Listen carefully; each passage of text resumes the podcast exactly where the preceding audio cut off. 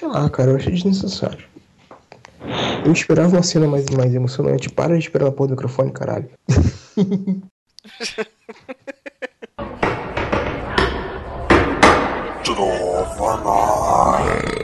Taverna.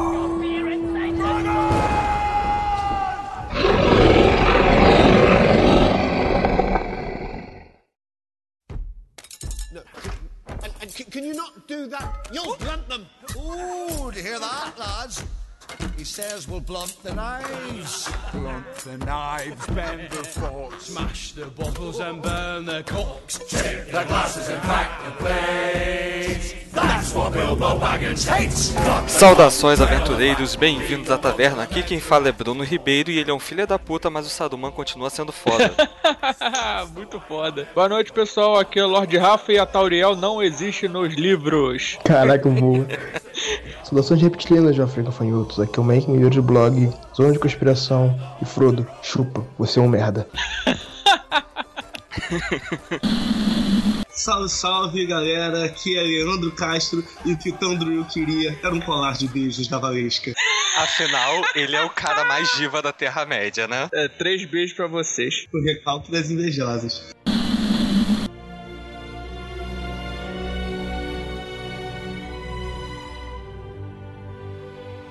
É, muito bem, gente. A gente tá aqui pra falar hoje sobre o Hobbit, o filme, né, feito por Peter Jackson. Nesse episódio a gente vai falar principalmente do primeiro, puxando alguns elementos dos outros que vierem a calhar. Mas antes, acho que é legal a gente comentar aqui sobre outras adaptações que tiveram do Hobbit, não entrando aqui muito na história, mas foi um livro escrito a primeira edição mesmo foi em 1937 e era uma coisa muito mais leve, né? Tipo assim, a primeira tiragem foi feita de 1500 livros e, tipo, acabou muito rápido. Foi em setembro, em dezembro já estavam pedindo uma segunda tiragem. O editor dele também queria uma continuação para o Hobbit. Tolkien até tentou enfiar o que seria o Silmarillion na época, que ele não tinha esse nome ainda, só que os caras queriam um bagulho com o Hobbit, porque eles acreditavam que isso que era o que ia levantar mesmo. Ele começou a escrever o The New Hobbit, que posteriormente virou O Senhor dos Anéis. A segunda edição foi publicada de fato em 1951, é, onde basicamente ele mudou o capítulo Riddles in the Dark, né, Charadas na Escuridão, que antes o Gollum de fato mostrava para ele a, a, saída de boa. Eles faz, fizeram um acordo que aparece bem no filme. Se eu ganhar o jogo, você me mostra a saída. O Bilbo ganhou e de fato Gollum mostrou a saída para ele. E depois que ele mudou para aquela coisa mais tensa para fazer uma conexão com o Senhor dos Anéis. Na década de 60, ele tentou reescrever o Hobbit, né, para adaptar melhor. Eu já ouvi em algum lugar que ele queria falar um pouco mais sobre o trabalho dos Dunedains do norte.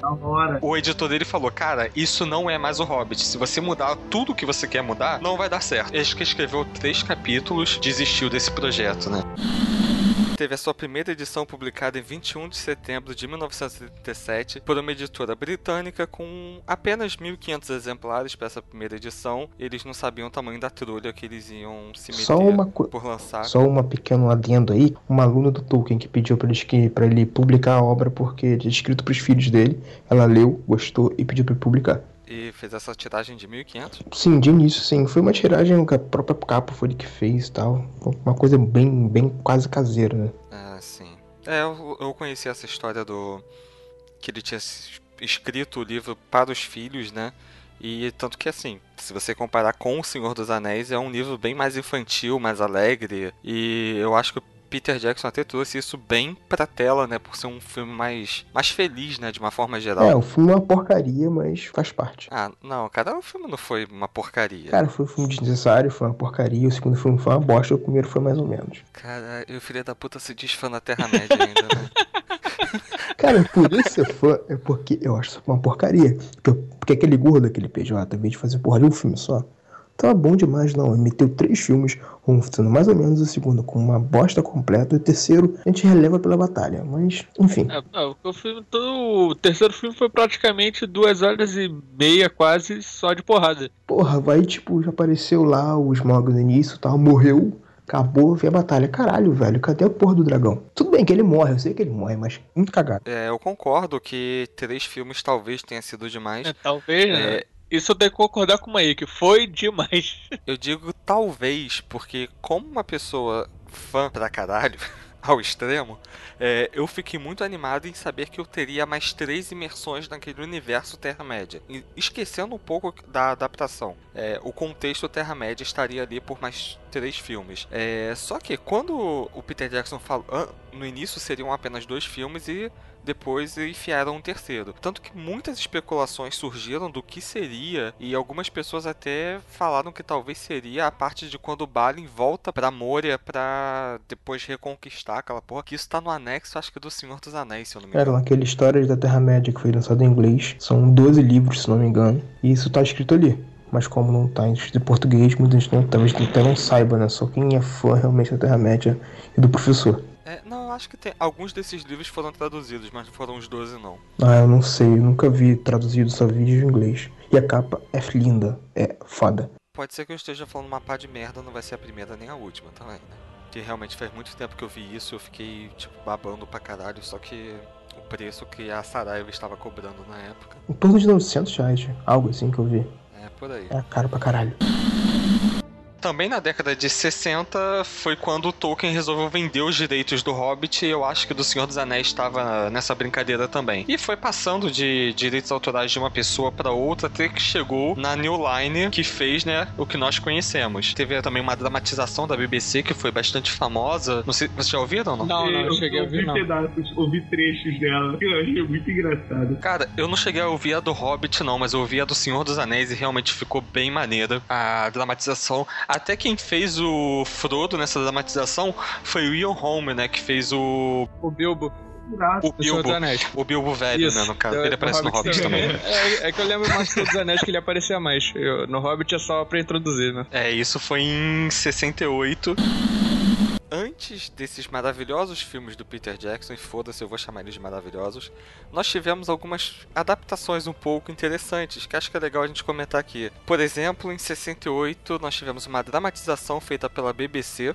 Alguém aqui chegou a ouvir essa porra? Não. Uh, não. É, não, porque eu, eu ouvi partes da do Senhor dos Anéis. E, tipo assim, a do Senhor dos Anéis, pelo menos, era bem legal, tinha as musiquinhas É, e mas tal. passou uma vez no SBT, essa dramatização. Não, não foi uma animação, na verdade. Não, não, dramatização em áudio mesmo. Sério? Eu nunca vi isso não. Sério. Ah, tá aqui de rádio, porra, que animal que eu sou. do Senhor dos Anéis eram quatro episódios de cada um, mais ou menos uma hora. É, eu acho que era só pro primeiro livro. Porra, ficou foda. É, até quem fez o. O Frodo nessa dramatização era o Ian Holm, que fez o Bilbo, o. É, o Bilbo velho, né, no caso. Então, assim, o cara realmente tava imerso pra caralho no É pra você ver universo como as coisas da vida elas melhoram, entende? O cara foi o Frodo, depois foi o Bilbo. Sabe? Ele começou da merda e foi tipo. É, pica grossa. exatamente. Pode escrever, né, cara? É porque, cara, você presta atenção, o Frodo é um inútil em qualquer história. Se ele for inserido no, no Hobbit, vai ser um inútil. Diferente do Bilbo, cara, o cara que tá lá, batalha, pá, não sei o que, apesar de ser um covarde, era um covarde. Mas, porra, ele fica foda, velho. Então, Mas aí que tá, o Bilbo, ele escolheu aquilo. O Frodo jogaram a trolha pra ele, sabe? Ele tava lá na boa, na casa Ô dele. Sam, me ajuda, Sam. Vai tomar no cu, porra. Fala Mas com é que direito. tá, ele tava lá, ele tava lá de boa na casa dele. Tipo, porra, acabei de herdar uma casa foda pra caralho, a casa mais cobiçada. Sacola bolseiros estão me invejando pra cacete. E a herança que a porra do tio. Herança entre aspas, porque o cara não tinha morrido. Mas o que o tio tinha deixado era a porra de um anel, que supostamente era apenas um anel mágico, e, porra, né? Era a arma do inimigo. Então, porra, ele não teve escolha. Chega o Gandalf lá, aquela cena maluca do Senhor dos Anéis, que o Gandalf chega com aquele olho arregalado, né? Tipo, é, está salvo e. Porra, onde é que tá o anel? Onde é que tá o anel? É um anel, fudeu, você tem que partir com essa merda, né? Porque eu não posso tocar no anel. Achei isso tão escroto. É, mas aí em Valfenda ele podia ter simplesmente deixado também, né? pra lá. né? Não, mas o Elrond fala que não quer o anel ali também, porque senão as forças de Mordor vão chegar ali e ele não tem força suficiente pra deter a, a, a galera. Não, eu sei, cara, mas tipo, quando tá no, no conselho de Elrond, Pô, ele que se oferece pra ir até Mordor. Ele podia deixar pra lá também. Agora foda-se, já trouxe até aqui, agora vou voltar pra casa. Eles que não, se não, fodam. não é bem assim, não. Se você lembrar lá no livro, ele fala: Ah, então eu levo. E alguém fala, acho que é o Elrond ou o Gandalf. Ah, não, já que o anel é seu, é você quem tem mais a porra da obrigação de levar mesmo. Então, assim, se ele não tivesse oferecido, ele teria sido amarrado junto ao anel e empurrado num É, carrinho, tá ligado? é, é, esse são outros 500. Mas isso não tirou o fato de que ele é um merda, que o verdadeiro Hobbit herói do Senhor dos Anéis é o Sam. E eu sempre vou falar isso. Palmas, Não, palmas, isso é palmas, fato. palmas pra Rafael, que ia sair mais cura, é verdade.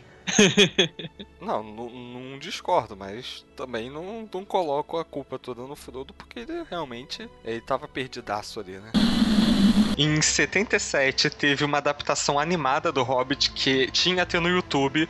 Ontem eu fui procurar. Tinha, tinha até pouco tempo atrás no YouTube e eu achei incrível. Ontem eu fui procurar pra rever, a Warner tirou. Mas, tipo assim, é um desenho muito datado da época, assim. te- Tem toda a história. Só que, tipo, você vê a visão que o cara que fez o desenho tinha dos elfos. É um bagulho, assim, muito escroto, porque os elfos são monstrinhos, né? São elfos tipos da. São elfos tipos da mitologia nórdica.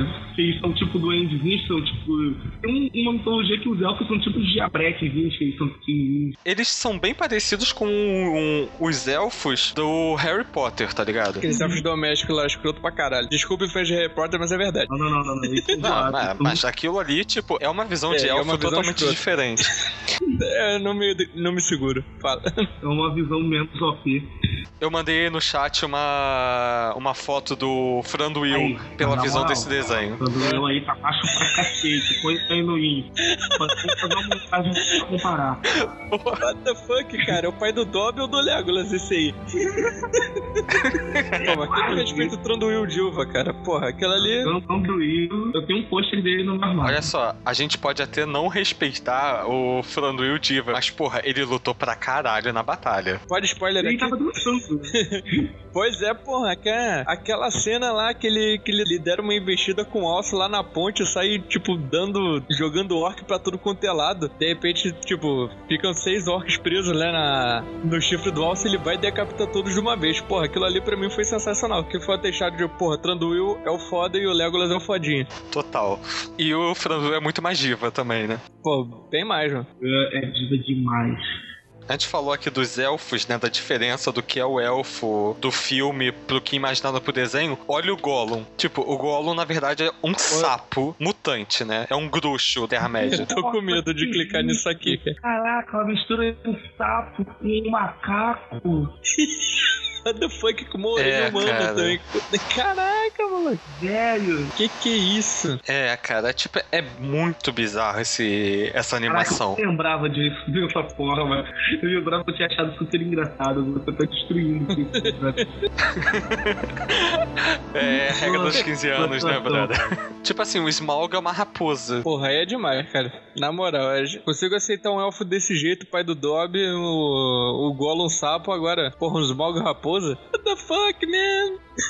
É, exatamente, cara. Isso é uma raposa, né? Um gato, um felino, né? Um lagarto gigante que cospe fogo, tá ligado? Porra, a única, sei lá, cara, acho que a única característica de lagarto dele é essa língua bifurcada. E o olho. É, que pode ser felino Confendo. também, né? Mas É verdade. combina mais com réptil. Caraca, bicho. É, realmente, vocês destruíram a animação pra mim. Que eu achava muito divertido na época, mas não funciona. Infelizmente não funciona. Em 1977, nós tivemos uma adaptação animada produzida pela Rankin Bass, que atualmente está em poder da Warner Bros. E que era uma animação, né? Ó, uma merda. Acho que ninguém aqui viu a animação, mas todos viram as fotos, né? Algumas, Aham, eu vi. algumas fotos. Cara, Do Tranduil, híbrido do Tranduil e conhece, Gollum. Se você não conhece, então vamos pensar no seguinte: mistura os anões da Branca de Neve com o bruxo daqueles desenhos da Hanna-Barbera, mistura com um Gollum meio sapo, você tem um filme. Tipo, é pior que coisa da Disney. Não, o único que tá ali mais ou menos condizente é o Gandalf, né? Porque, tipo, é realmente um mago alto e narigudo. É isso. Cara, o Gandalf parece aqueles bruxos dos desenhos da década de 40 da Disney, cara. Tá muito estranho. Cara, Tá muito feio. Mas o desenho é datado dessa época mesmo, brother. Tipo, se você vai pegar a Branca de Neve, que acho que é da década de 60 ou 70, uma 60. coisa assim. Então, era aquilo ali o que tinha pra hoje. É, Desenho sem noção de profundidade, vai. completamente em 2D. Aí você pega o Bilbo, por exemplo. O Bilbo parece um moleque de 10 anos. Porra, como um moleque daquele vai sobreviver à, à batalha de cinco exércitos? Impossível. Mas é que tá, ele tava com o anel, levou uma pedrada na cabeça e desmaiou, cara. É isso, ele tava invisível, ele não precisou sobreviver. Ah, mesmo assim, como é que o cara. E pior de tudo, ele encontra com o Gollum, um sapo falante que oriundo de algum livro da Disney. Porra, é muito feio, cara. Quem não conhece, procura depois, assista, sei lá, vê no, no Torrent. Não, não, sei lá, não mas. assista, cara. Não, assista, assista pra ver a cagada que é. Cara, eu vi essa animação. eu vi essa animação há muitos anos atrás porque ela tinha no YouTube, tá ligado? Verdade, desse tava sem porra nenhuma pra fazer, coloquei lá, acho que tava até em várias partes, mas como agora essa adaptação tá, tá sobre a lei de copyright da Warner Bros., acho que o YouTube tirou. É bem provável. Então, É, agora na boa, cara, esse Bilbo da, da animação, cara, daria vergonha pro Martin Freeman. Que, tipo, esse cara é um puta ator. Ele foi um puta Bilbo. Aí você pega a porra do Bilbo do, do- da animação, cara, nossa, é feio. É estranho demais. Cara, mas aí, mais uma vez, a gente volta que era o que nós tínhamos pra época, né? Era a visão que eles tinham do, do Hobbit, que os Hobbits realmente eram vistos como crianças pelo resto do- dos povos. Tanto que até tem uma parte no Senhor dos Anéis, que acho que o, o Aragorn tá perguntando pro pessoal de Rohan se eles encontraram o corpo dos Hobbits lá na, né, naquela, naquele cerco que teve. E ele fala, ah, são dois Hobbits é, pequeninos, crianças do seu ponto de vista. Então era essa a visão que eles tinham mesmo do Hobbit. Sim, mas você tem uma visão de, de criança, porque, por exemplo, se você levar em consideração o Dungeons and Dragons, que veio e foi inspirado em Tolkien, na mitologia de Tolkien, você tem os hobbits como criaturas com no máximo 90 centímetros de altura. Então você tem uma criança. 90 centímetros. Pô, É. 20 é ser o quê? São- Um dedão do pé? É, Sacanagem. porque se presta atenção, por exemplo, tem uma cena até do terceiro filme que você tem do lado o Bilbo e você tem do outro lado o Thorin. Tipo, a diferença de altura deles é mínima, é coisa de 30 centímetros, que é basicamente o que você vê também em livros de- RPG baseados na mitologia de Tolkien, entende? Mas é por aí mesmo. Então, você. Se eu não me engano, os hobbits têm é, uma média ali de 1,20 os anões de 1,5m. uma- Ou os anões têm 1,20m, sei lá. Então, segundo RPG, é, o Hobbit tem 90 centímetros e anões tem 1,20m. No máximo, do máximo, 1,5m. Que é a partir disso. Mas a partir daí vem muitas divergências também. Porque no universo de Tolkien, por exemplo, os elfos são altos. Já no RPG, os elfos são menores que os humanos. Mas enfim. Ah, depende do elfo, né? Aí depende do elfo. Se for uma fadinha da floresta, como disse o Dain, então Porra, o Dain valeu o terceiro filme todo, né? ele é mito. Ele é um mito, velho. Aquele, aquele anão é foda. Pô, podia ter mais tempo de tela pra ele, cara. Ia ser sensacional. Não, concordo totalmente. Então, e você para e olha pro Dain, você vê quase o Gimli, cara. É o Gimli de barba ruiva. O Dain, cara, ele era o que os outros anões deveriam ser. Tudo bem que, assim, porque a gente estava acostumado com a visão de- do anão que a gente tinha na Terra-média, era o Gimli, que era um guerreiro de fato. E ali na comitiva do Thorin, não tinha nenhum que era guerreiro de fato.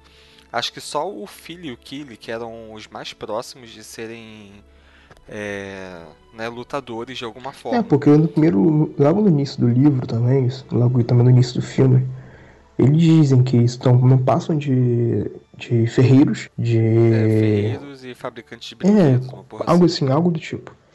Não são É o Balin que fala isso. são o Balin que fala, né? Então.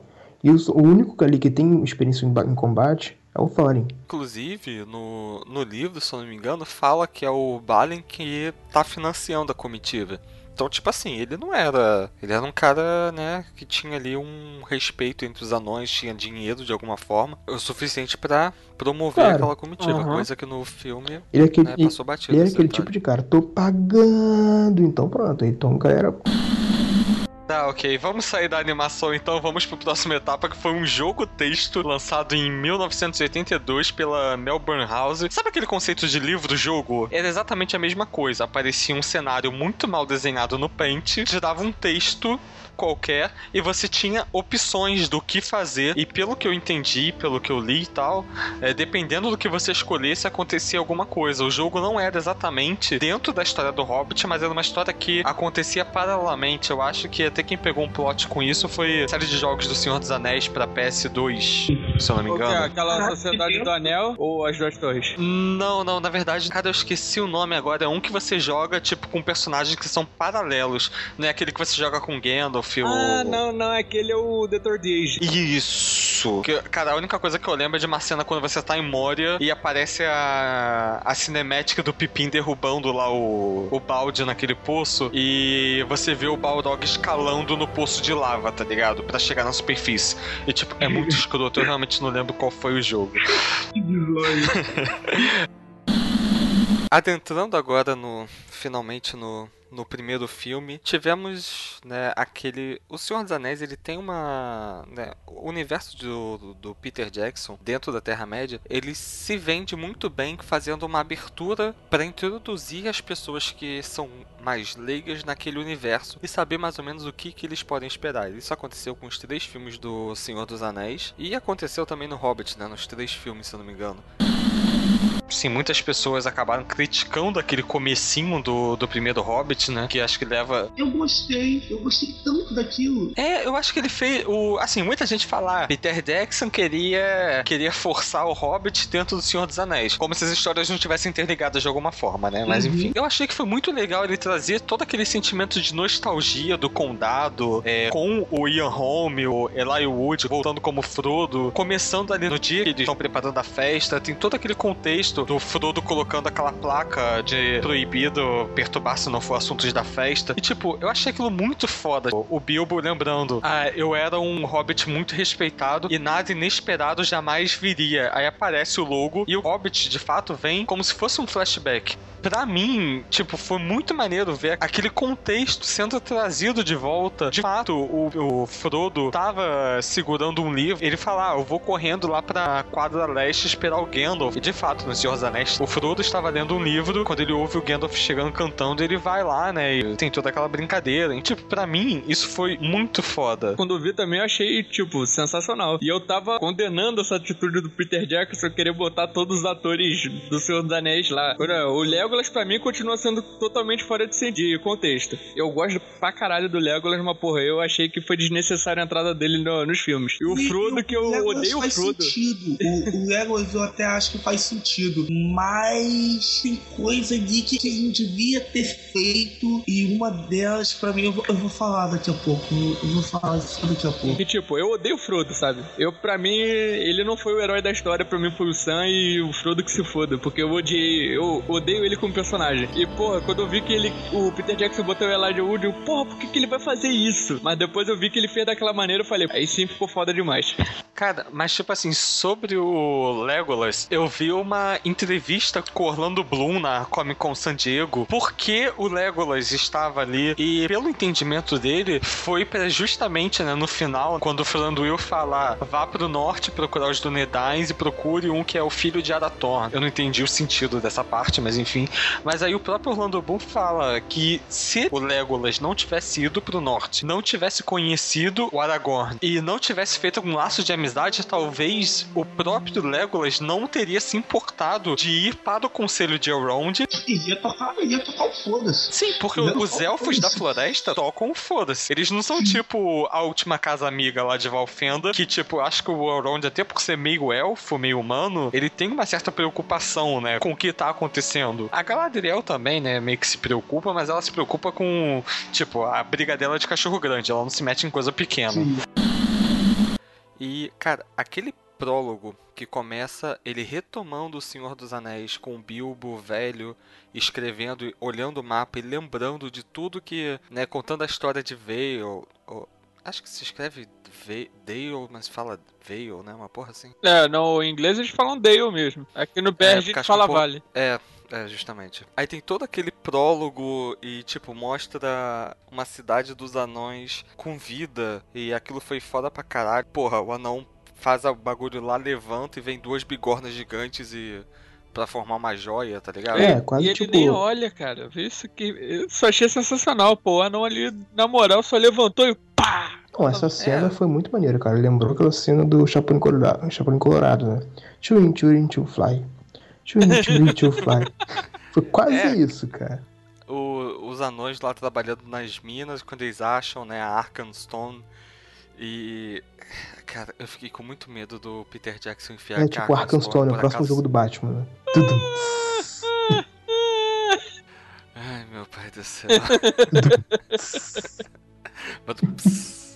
É, da Arkenstone, eu fiquei com um receio grande do Peter Jackson querer enfiar que essa porra de alguma forma era uma Silmaril. Cara, eu, eu achava que ele fosse fazer isso. E se você prestar atenção, gente que não conhece o Silmarillion, vai achar que era uma Silmaril. Mas dizendo que a porra ali é apenas uma pedra que significa muito pro rei, os anões de Erebor. Nada mais que isso. Sim, mas essa teoria, se bobear, deve estar rolando até hoje.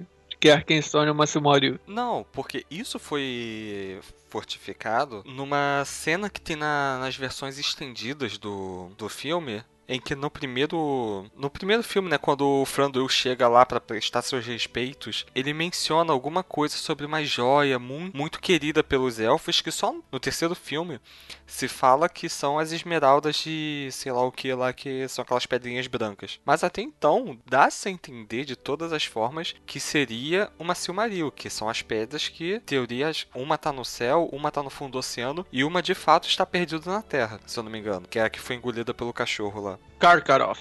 Tu quer mesmo que eu lembre do É, eu nome, lembrei porque tinha um. Quando eu jogava RPG Lobisomem com o pessoal do colégio, um amigo meu botou o personagem dele com esse nome, aí eu lembrei. Ah, é justo. Bilbo Baggins. I'm looking for someone to share in an adventure. Não é uma Silmaril aquela merda, graças a Deus, né? Porque se fosse ia ser tão cagado, cara. Tipo assim, o Peter Jackson ia estar mexendo com um bagulho que ele não tem nem autorização pra mexer. Não, de tudo, se fosse um Silmaril, ele seria uma ponte pra ele fazer uma possível adaptação do Silmarillion, o que seria um desastre. Deixamos isso Cara, bem claro. Eu acho que depende. Não, não depende. Se ele fosse querer fazer o Silmarillion inteiro, se com um livro do Hobbit ele fez três filmes, com o Silmarillion ele ia fazer uma minissérie da Globo, tá ligado? com certeza. Exatamente, cara.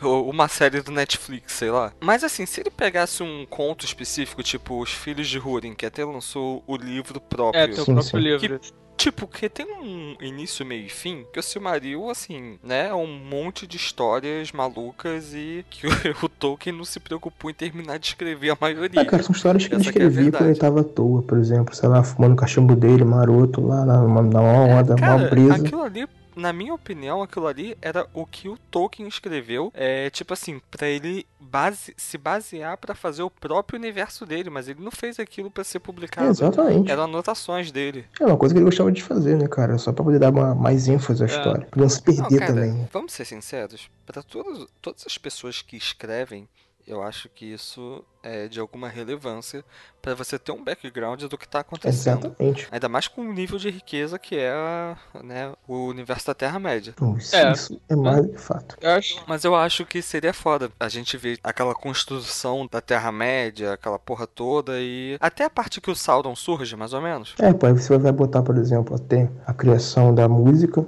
da canção, do, pelo, por Eru. Aí meu corto tentando roubar, tipo, o musical da Globo, né? Pô, imagina lá. Porra, que feio. Meu corpo dançando lá, fazendo uma conga e cantando. Ah, não vale, né, velho? Não, é feio, é estranho, é estranho. Cara, sabe, sabe uma coisa que eu acho engraçado? Só que eu nunca vi ninguém comentando isso. Mas todo mundo critica pra caralho o lance da música, das músicas que tem no Senhor dos Anéis. Só que, tipo assim, alguém já parou pra fazer analogia que o mundo do Senhor dos Anéis surgiu por causa de uma música? Exatamente. Tipo assim, aquilo ali, a música no universo da Terra-média deve significar alguma coisa muito monstruosa. Tipo, eu nunca vi ninguém, eu só vejo as pessoas criticando a porra das músicas. Tudo bem, são chatas, são pra Ah, eu caralho. gosto. Também achei que Você ficou muito legal. Ficou bem. É, e tipo, sei lá, deixou o do mundo mais vivo, né?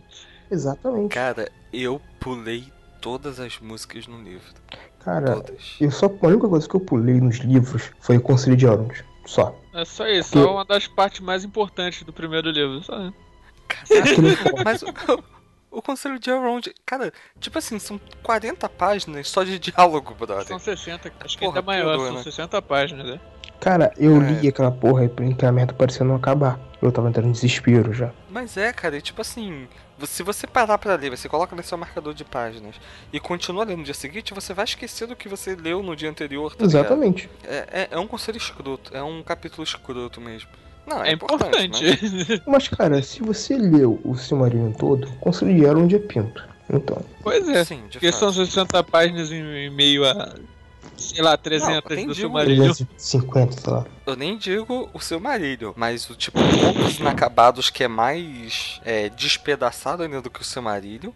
E eu ainda vou um pouco mais a fundo puxando as aventuras de Tom Bombadil. Porque se o, eu nunca, eu não- ainda não li o- as aventuras de Tom Bombadil. Mas se o Tom Bombadil no livro era aquela maconha, imagina o livro próprio do cara. Cara, eu imagino o Tom Bombadil como o Tolkien cheiradão lá, loucão da, do, do bagulho que ele fumava. Lá Eu- brincando com, com os É, hobbits. dos hobbits. É. É, tipo isso.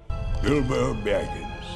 I'm looking for someone to share in an adventure. É, e depois dessa introdução e aparece o Smaug e eu tenho certeza que todo mundo aqui quando viu o primeiro filme, viu a porra daquela pipa no céu, achou que era do Smaug. Ah, Todo todo, mundo. cara. Aquela pipa foi justamente pra, Pra sacanear pra sacanear, pra fazer você olhar pro outro lado. Exatamente. aquela pipa ainda seria um Smaug melhor do que o que nos foi apresentado no trailer da desolação de Smaug. Mas aquele trailer eu sempre falei isso pra você, cara. Aquele Cara. trailer, é, aquilo ali não era a versão final. Ele soltou justamente pra gente ficar puto pra depois ver, não. Porra, o Smaug é bem melhor que no trailer, caralho. Porque ele já sabia que o segundo filme ia ser uma merda, ele fez aquilo pra gente pelo menos elogiar o dragão. Tem alguma coisa pra elogiar no filme, cara. Cara, sinceramente, o trailer foi uma merda, foi broxante. O filme foi pior ainda. Então é. Whatever pra mim. Não, pelo menos a gente elogiou o dragão, cara. Cara, Eles são realmente dragões. assim, depende, porque se você olhar. Tipo, não vamos entrar nessa polêmica. você. Sacou a referência? Exatamente. Se você olhar pro, pro Smog no terceiro filme, você vai ver que ele só tem duas patas, entendeu? Porque as patas dianteiras dele são formadas em, em asas. Então ele não é um dragão, ele é um wyvern. Mas enfim. Ok. Então a cidade é destruída, tem aquela porra toda, volta pro mundo real, pra, pra atualidade, atualidade de 60 anos no passado em relação ao Senhor dos Anéis, e o Gandalf chega pra foder a vida do Bill. É, você chega na versão estendida não? Não. Não, eu não sou rico. É, enfim. É, na versão estendida tem uma cena. Começa. Tem uma cena lá que aparece o Bilbo quando criança. E tá tendo uma festa e o Gandalf aparece lá, tipo, soltando os fogos de artifício. E ele conhece o Bilbo naquela época. Isso é meio pra justificar aquela parte do Gandalf chegar já conhecendo o Bilbo. É, o que é escroto, né? Porque, tipo assim, se passaram. O Bilbo tinha 50 anos, né? Na, no Hobbit. Acho que era 50. É, tinha a idade do, do, do Frodo. Na verdade, o Frodo tinha a idade do Bilbo, né? Já que o Frodo era mais É, enfim. É, é. A roda de tratores não altera o viaduto. É, nessa, nesse caso altera. é, mas, tipo assim, a impressão que me passou no filme era justamente de que ele passou, tipo, 50 anos sem pisar no condado e chegou lá porque ele teve o feeling que o Bilbo era o cara certo, né? Porque o Bilbo também não lembrava dele, aparentemente. Ah, cara, aquele negócio, aquela famosa clássica do RPG. O Hobbit sempre será um bom ladino. Então, principalmente pelo modificador mais um de tamanho. Porque o Bilbo, né? Tudo bem, ele depois explica isso quando a Galadriel questiona ele, mas, né? Tipo, talvez teriam outros hobbits próprios, mas enfim, o. Talvez se fosse a sagacidade do Bilbo, sei lá, a destreza, a esperteza dele. Porque você tem ali no, ali no, no bolseiro, você não tem, no condado na verdade, no Shrine, você não tem tantos hobbits expostos a, a querer sair numa, sair numa aventura. Igual, por exemplo, tinha, se não me engano, o tio, primo, avô, sei lá, que o, que o Gandalf fala que ele, Bilbo tinha um parente que, que era tão alto quanto o anão e conseguiria montar um cavalo. É, acho que era o avô dele. É, avô, Ou tio, tio, avô. sabe? algo assim. Então eu acredito que seja também isso, né? Algo em relação da família dele. Tem um pouco. Uma coisa um pouco mais profunda que tem um- uma parada que é dito acho que no Senhor dos Anéis que o a família da mãe do Bilbo ela ti, ela existe uma lenda que ela é descendente de uma fada tipo assim que ela tinha alguma coisa especial na família da, por parte de mãe e que não era de todo hobbit então É. talvez Deve ser parente do Silmarillion, essa- então. é, Outra vez do Edward. Outra vez do Edward de, de Crepúsculo. Caralho, que merda. Misturas de raça da Terra-média. Enfim, aí o Gandalf chega, diz que vai marcar, que vai, né, faz aquela coisa toda. E tem finalmente Bilbo está lá jantando, feliz e contente na sua casa, quando tem aquela batidinha na porta e as- tem a chegada dos anões que eu acho que ali é uma Tipo, a primeira cena aqui é foda pra caralho. E é uma cena também que ela é, é bem parecida com o livro, né? Se você prestar atenção. Sim, sim. Ela é idêntica ao livro. Até música, cara. Música, aquela música, cara, deles eles lavando os pratos e tal. Aquela música é foda. Eu adoro aquela música. Não, um pouco antes disso, né, o Dwalin, né, ele chega, pergunta onde é que é o jantar tal, e começa a comer a janta do Bilbo. É, exatamente. E ele pergunta, né, ah, não sei o que, isso aqui tava bom, tem mais? E o Bilbo pega um prato de biscoitos que tá em cima da, tipo, de uma mesinha, ele rouba um biscoito e enfia no bolso. E, tipo assim, no livro, ele tem uma, tem uma parada lá que diz que o Bilbo, ele fica sentado num canto enquanto os anões estão estão jantando, só roendo, mordiscando um biscoito. Peter Jackson pode, pode cagar o filme às vezes, mas ele tem cuidado com os detalhes. É, tipo, tipo eu assim, entendi essa referência. Para as pessoas. É, exatamente. E, porra, isso é tão foda. E o Peter Jackson sempre faz isso no, nos livros e tal, né? Nos filmes, pelo menos da Terra-média. Uma coisa que o Peter Jackson também fazia lá no Senhor dos Anéis, que é colocar o nome de alguns capítulos dentro da história. Vocês perceberam isso? Pô, eu não, cara. Acho que nunca parei pra perceber. Porra, é, eu tô me sentindo muito fanático É, agora é, eu Senhor me dos achava Anéis, muito cara. fanático até te conhecer, cara. Desculpa aí.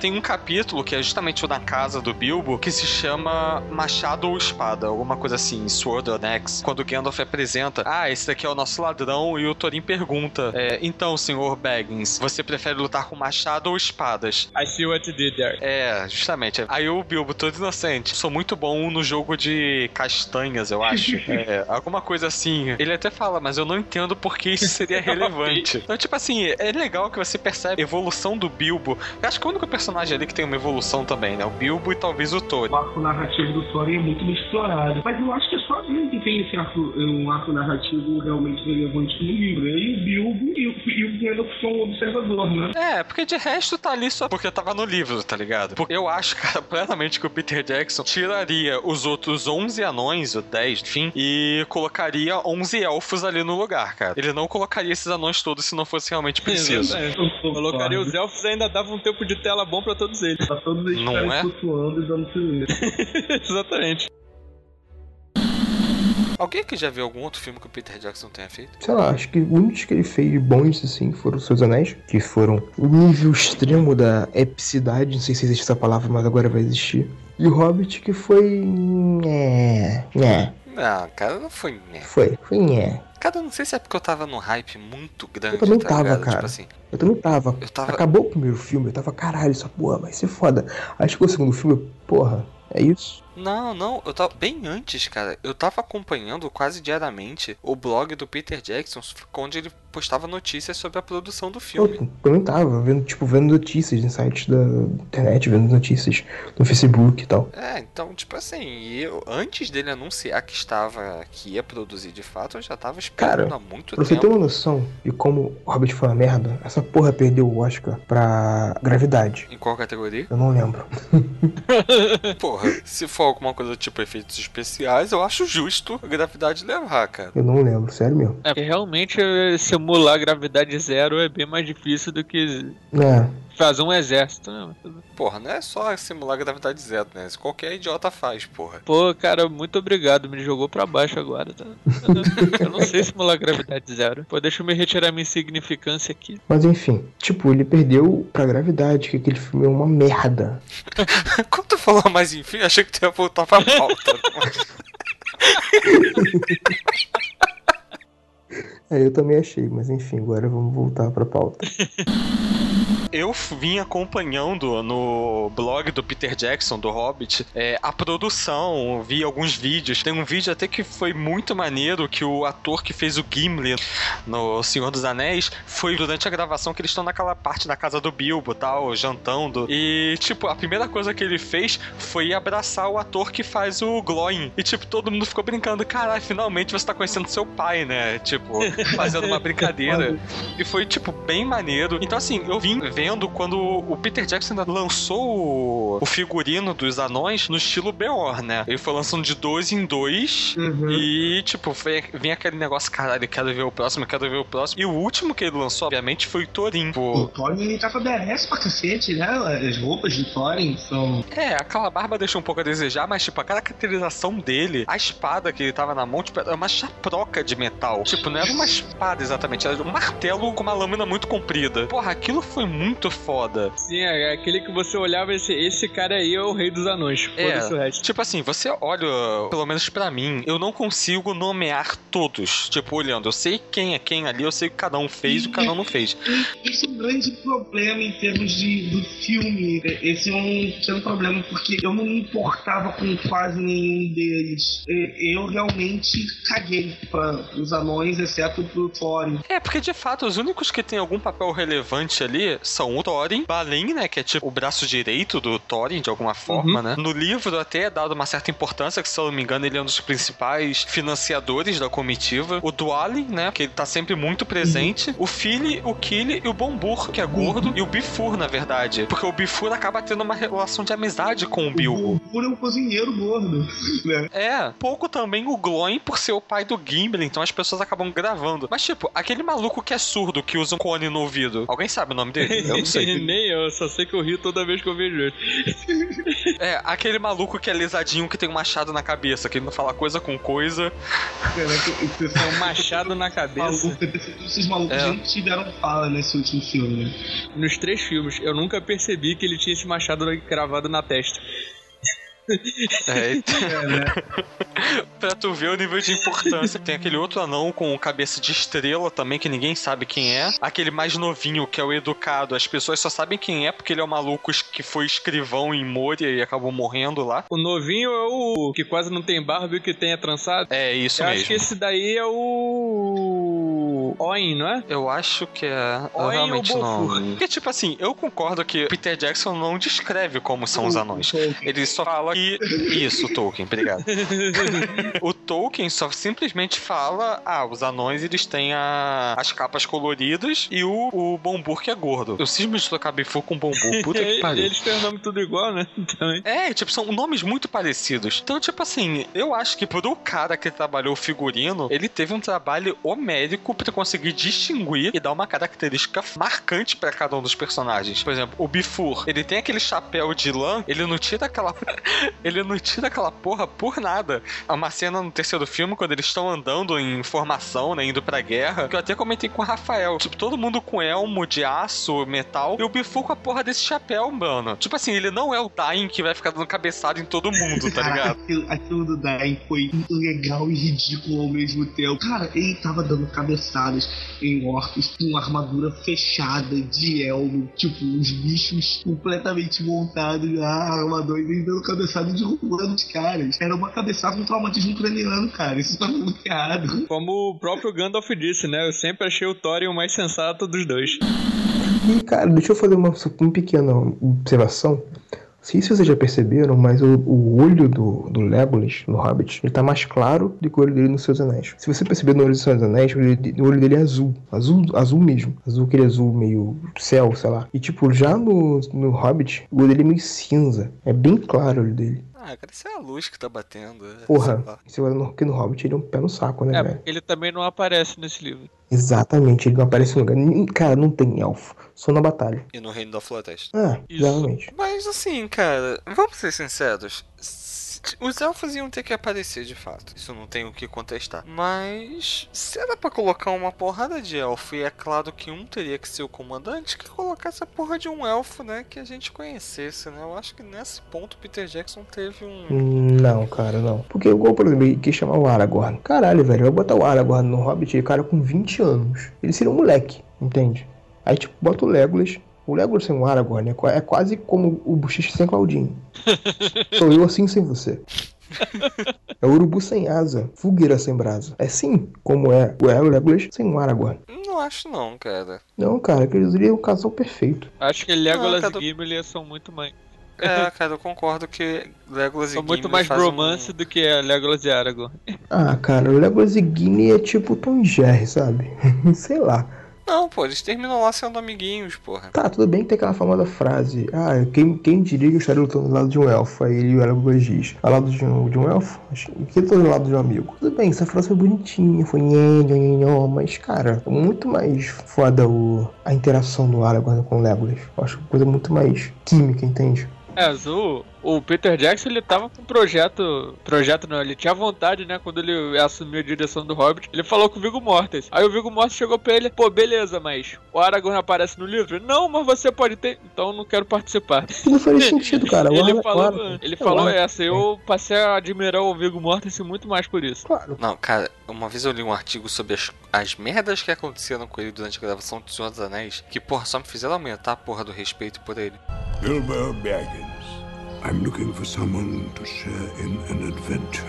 Ah, e de- tipo, agora, quando, depois dessa parte que foi falado sobre a chegada dos anões, a gente tem também quando você vê aquela, aquela parada de estar lá, aquela coisa doida lá entre o Azog, o filme de Durin. Aí, tipo, tem aquele acampamento, acampamento noturno lá e tal. Que, tipo, é a chegada do inimigo, é quase o ponto máximo do primeiro filme. Que ele mostra que, porra, aquele cara ali é foda, perdeu a porra da mão, voltou, e porra. Não, cara, aquilo ali, tipo assim. hum, Eu achei aquilo tão esquisito, porque eles colocam um Azog pra tirar ele, pra colocar aquele pela saco do Balg. E sendo que, tipo assim, o Azog também é outro que não era pra estar ali, ele tá morto já. No livro ele também não está. Sim, sim, fato. estão falando da Tauriel, vamos falar do Azog também. É, a Zatauri é um caso, tipo, muito especial que ela não existe nem no universo dos livros, sabe? Não, ela não existe. Ela, ela foi- Tá bom, a gente tava criando polêmica pelo Legolas também. ela tava ali é só pra se fazer, botar o triângulo amoroso entre ela, o Legolas e o Killy. Não, cara, ela tava ali porque tinha que ter um personagem feminino na porra da Não história. precisa, velho. Aquela, a história do Não, Hobbit é uma história infantil. Não precisa de mulher. Hoje em dia precisa, cara. Ah, cara, eu achei desnecessário ela aparecer ali. Se bem que a atriz é mal gostosa, mas porra. Pois é, e se for, for assim, você vê algum personagem negão no filme? Não tem também. Tem, pô. Só- O Bjorn. Ah, Como é o nome daquele maluco? Quem? O Bjorn, não, o Bjorn não é negão nunca. Ah. Só quando se transforma em urso. Tá, ele é peludo. Ele é cinza, aliás, né? Não é nem. Não, ele é negro. No, Urso no negro. filme ele tá cinza. Não, ele é um urso, um urso um castanho. Castanho, é. Cê- Cinza, sei lá. Enfim. Eu fiquei puto também que o Bjorn não teve metade da representação que ele deveria ter. É, pô, não teve, não teve a cena do Bjorn lá na, na casa dele conversando com os anões. Teve na versão estendida. Tome. Teve? Teve. Eu preciso ser com- Oh, jump E, tipo, aquela-? Aquela cena é muito maneira, cara. do- dos animais Não, assim- conversando, do Bjorn conversando com o pessoal. Não, Tal. cara. Tipo assim, na versão estendida teve aquela cena do Gandalf chegando com o Bilbo, contando toda aquela história e os anões chegando aos poucos. Aquilo que todo mundo queria ver ficou na versão estendida e eu me pergunto até hoje por que o Peter Jackson não trouxe isso. Porra, a cena, uma das melhores cenas, cara, que essa cena do, da casa do Bjorn não teve na versão definitiva dos cinemas. Achei isso uma puta falta de sacanagem. Né, cara? É, no livro, quem é o capitão ali é o Balg, né? Que é o filho do Azog. O Azog de fato morreu na Batalha de Moria. No filme, né? Que o Azog teria sobrevivido de alguma forma, estaria até então nessa vingança pra destruir toda a linhagem de Durin. Sim, e o Azog, ele, a cada filme que passa, ele fica cada vez mais merece. né? Ele fica mais foda. Só que assim, eu não sei se de fato precisaria ter o Azog ali. Precisa, porque a gente sabe que no livro o Thorin não mata o, o grande inimigo no final, que é que seria o Bolg no livro. Quem mata, acho que é o Beorn, né? No livro, tipo, teve que dar uma importância a mais, porque tal qual. Tipo, tudo bem, também não é o Beorn que mata o Bolg, né? Acabou botando Legolas, né? Naquela punheta do segundo filme. Mas assim, eu não sei. Eu acho que foi preciso no sentido de colocar. O Azog tava ali porque o Legolas tava, entendeu? Porque o Legolas tinha que se destacar de alguma forma. Não sei. Eu acho que o prefeito do, do primeiro filme é eles criarem um, um vilão com quem a gente suporta, que, que a gente vai falar, não, calma aí, esse filho da puta é um perigo pros caras, ele é um perigo real. Eu acho que foi realmente importante aquilo ali. Esse papel poderia ter sido executado muito bem pelo Walger. Sim, sim. Mas, né, dando continuidade ao filme, temos Radagast. É, o que vocês acharam do Radagast no filme? Ah, eu achei Dorgas. foda demais. Achei dorgas. É, eu só achei ele um pouco mais exagerado do que eu imaginava ele no, Não, no eu livro, imagi- mas eu gostei pra caralho. imaginava ele, tipo, parecido com aquilo. Um, já, um, um mago já meio doidão, não sei o que e tal. Até pelo tempo que ele vivia enclausurado na floresta. Mas não aquela coisa. "Ah, Dorgas. Eu Não, cara, eu Porra. achei o Radagast tão foda. Tipo assim, eu não tinha a visão dele como drogado. Pelo contrário, porque acho que a única cena que ele aparece, né, nos livros, era uma cena do Senhor dos Anéis que o Gandalf comenta que encontrou o Radagast por acaso, né, num rolê e falou com ele: olha só, manda os animais ficarem à espreita porque vai dar merda. Tanto que é ele que manda lá a borboletinha pra pedir ajuda das águias, porque as águias já tinham né, batido um ledo com o Radagast antes. Mas, sei lá, cara, eu achei legal, assim. Né, aquela cena toda, ele lá com, a- com as aranhas e o porquinho da Índia. Não, aquela cena foi sentido, legal, aquela foi até cena. fofinha aquela cena. Eles dando os animais, não sei o que. Só não fez muito sentido, né? Tudo bem, eles queriam mostrar que o Sauron tava voltando, o poder maligno tava de Melkor, tava voltando pra Terra-média e tal. Mas acho que teria um jeito melhor de fazer isso. E também não, não precisava colocar, ah, o Sauron está voltando. Porra. Só que se, tudo que eles queriam fazer um prelúdio mais certo do Senhor dos Anéis. Porque, É, cara, ele quis fazer o que o Hobbit não fez, né? a mesmo assim, eu achei totalmente desnecessário. Poderia ser uma cena que ele poderia ter colocado a versão estendida, com um extra, sabe? Eu achei desnecessário com a cena. Até porque no- ele- o Sauron não aparece no livro, em nenhum momento. Não, só é comentado no Senhor dos Anéis. né, Exatamente, ele é falado no Senhor dos Anéis, apenas É, isso. porque no, no Hobbit, o Necromante, na verdade, ele é só uma desculpa pra tirar o Gandalf da cena, né? Sim, sim. Aí depois, no Senhor dos Anéis, que foi inventado, ah, sabe aquele cara que eu tava lutando? Então, ele tava fazendo uns experimentos ali em Dol Guldur, eu fui lá e descobri que era de fato o Sauron e a gente expulsou ele de lá. E, e- e que isso foi uma cena foda também do terceiro filme, tá? A É, da, outras da, da A Galadriel. luta contra o Sauron, de uma forma geral, Ah, isso aquilo velho. foi foda pra caralho. Sim, imaginando- aquilo ficou muito foda. Tipo, aquela cena foi quase uma cena de Supernatural, sabe? A Galadriel lá incorporada, doidona. Não, não foi quase bastante Supernatural porque foi uma cena foda. É, Olha, isso vai dar merda, hein? é, cara, Supernatural foi uma série fraca, desculpa. Não, se tu estiver falando a partir da sexta temporada, eu concordo. Não, de, primeiro episódio não me prendeu. Então isso vai dar merda, sim. Vai dar merda. Mas enfim, cara, aquela cena foi legal. Tudo bem. O, o- Mas, cara, quando eu achei um nexo, porra, o Gandalf preso por um bando de orcs. Porra, tudo bem, cara. Nem os Nazgûl, nem os Nazgûl estavam lá. Não tinha, os, os reis humanos não estavam ali. Cara, mas ele tava sem um cajado dele. Tá, Ele tava sem cara. poder. Mas, porra, ele é um. Cara, ele é um Maia, velho. Pelo amor de Mas ele Deus. tava sem o poder dele, caralho. Ah, não. Ele não é o Dumbledore, embora muita gente confunda, É. que faz magia sem a. sem a varinha, cara. Tá, cara, mas ele é um, ele é um Maia, cara. Ele é um semideus, um deus menor, sei lá, o que a gente pode falar. É, você tá na classificação de um anjo. É, mas, porra, sei lá, achei muito desnecessário. Gente, Não, assim, ele tava fudidaço, porra. O Sauron preitou ele e ele perdeu. Ele tava lá sem Ah, cajado. e uma coisa também que eu achei muito tudo bem que o, o Gandalf, segundo as leis impostas pelos Valar, ele não pode.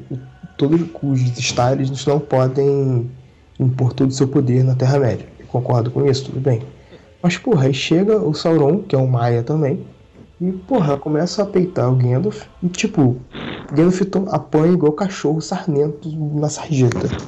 Ué, Caralho. é justo. Parada é a seguinte, o Sauron não segue o nerf dos Valar, tá ligado? É, não sai o código de honra dos paladinos, porra. Os Stars já chegaram na Terra-média nerfado, o Sauron não tá nem aí. É, eu entendo, mas se prestar atenção, o Gandalf apanha pro Sauron, apanha pro, pro Saruman e apanha pra aquele demônio lá da, de Moria, que eu esqueci o nome dele, Borog.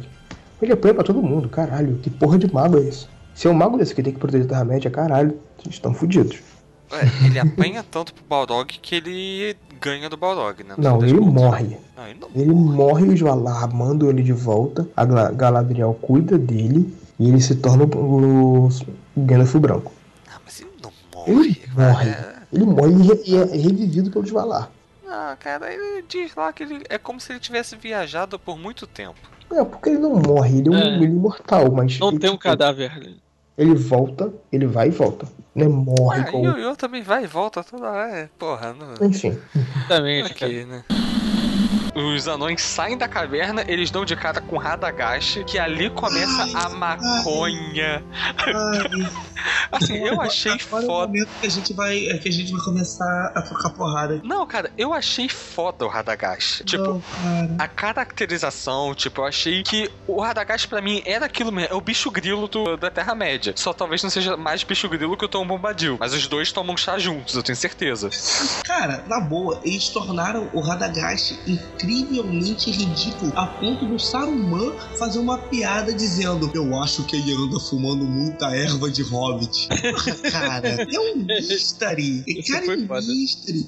Ele é um mago fudido, cara. É- Ele é uma criatura poderosa. Tá bom, o cara pode ser. O cara pode frequentar o Woodstock, ele pode curtir esses rolês aí, não tem problema não. Mas caraca, cara, me faz respeitar o cara. Cara, mas assim, eu respeito ele a partir do momento que, tipo, o próprio Gandalf fala é, Radagast é uma criatura gentil que prefere se isolar e ficar na companhia dos animais. Então, tipo assim, talvez o Radagast não tivesse uma noção de mundo do que estivesse acontecendo na Terra-média e por isso ele fosse diminuído. Mas, tipo, pelo que acontecia ali, me deixou uma impressão muito clara que ele realmente sabia o que ele tava fazendo, apesar do pouco que ele fazia. Tipo, aquela cena lá que as aranhas invadem a casa dele, que ele tá lá exorcizando o porquinho da Índia, que alguém me explica aquela cena, porque, tipo assim, por que o necromante tava envenenando? Tudo bem, a floresta de fato estava sendo envenenada. Tanto que não é à toa que a floresta de Floresta Verde passa, passa o nome dela de Floresta Sombria. O que eu achei meio escroto, os elfos que estavam ali não fizeram nada, mas enfim, cada um cuida da, da, sua,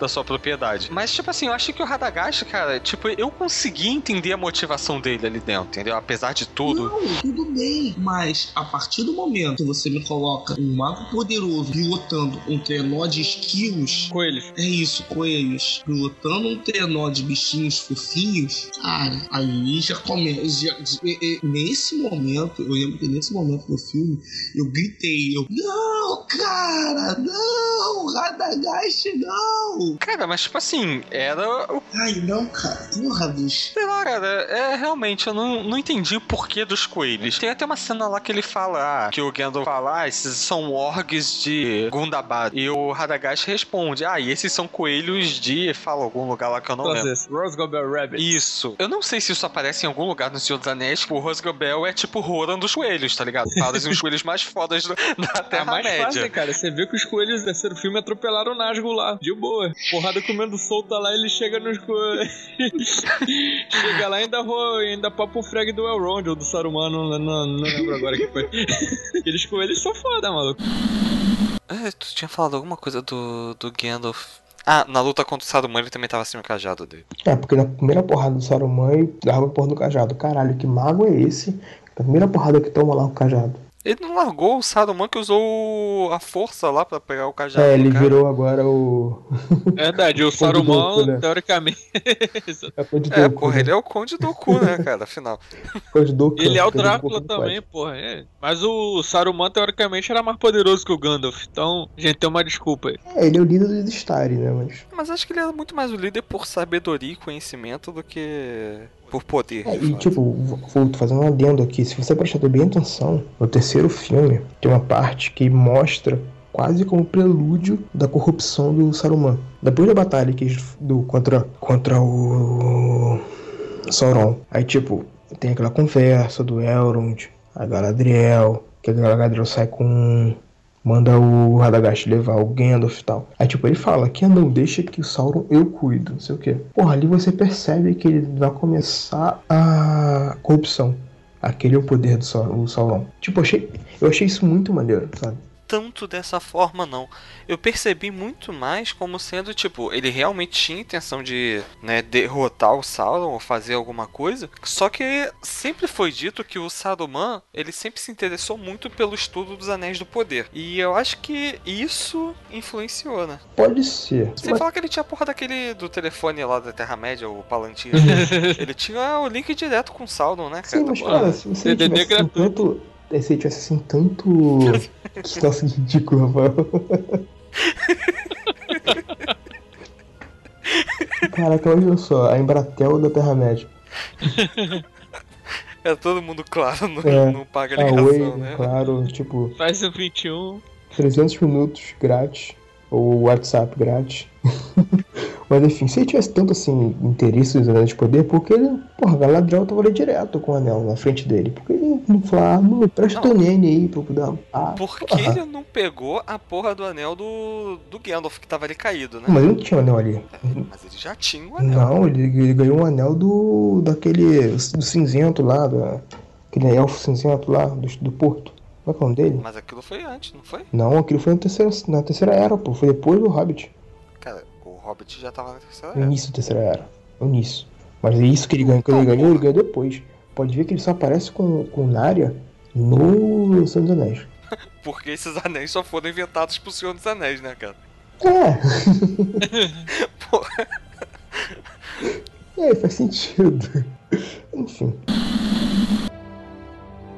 Todos os personagens da Terra-média, eu acho que a Galadriel é a mais foda de todas. E isso eu já achava muito antes dela ter aquele ataque de pelanca no terceiro filme do Hobbit, de novo. É tipo bruxa queca, né, cara? Ela dá o slow foda, o ritmo ragatanga baixa dela, tem a bomba. E sabe uma coisa que eu acho que é muito simbólico, que eu não vejo ninguém comentando? No Silmarillion fala que o Fëanor, quando foi forjar os Silmarils, se baseou no cabelo da Galadriel, né? Que era um cabelo muito, tipo, é descrito como o cabelo mais foda, tipo, a última Coca-Cola do deserto capilar da Terra-média.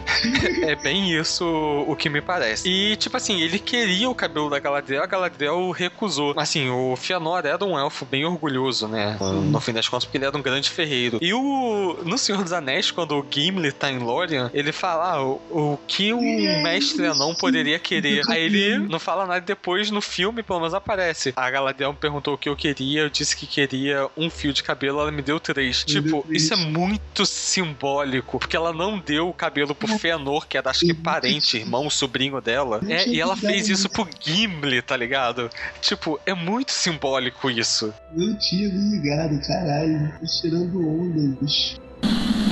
Cara, essas, aquela cena dos Trolls, né? Aquilo foi bem legal de se ver, porque as pessoas que viram a versão estendida do Senhor dos Anéis já presenciaram aqueles três Trolls, né? Aquele. Tem uma cena lá quando o Frodo tá fudido depois que ele levou a espadada lá do. Os- Ele para. O acampamento que eles fazem é na clareira onde estavam os Trolls, né? E eu nunca parei pra prestar atenção se são. O, o desenho gráfico dos Trolls é o mesmo. É o mesmo, só que de uma percepção diferente. Se você prestar, se você prestar atenção dentro do, do Hobbit, eles, eles veem os trolls da montanha de frente. Já nos seus anéis, eles vêm de lado. A percepção da câmera é diferente, mas a, a posição é a mesma. Eu acho bem provável que seja mesmo, porque o Peter Jackson é bem cuidadoso com esse tipo de coisa. É, como foi ele que fez os- todos os filmes, eu acho que deveria bem tomar muito cuidado. Eu sei que na versão normal mesmo, na festa de aniversário do Bilbo, o próprio Bilbo conta pra, pra, pras crianças lá essa história do, dos Trolls. Para as crianças não, para os filhos do Peter Jackson, né? Aqueles dois são os filhos dele.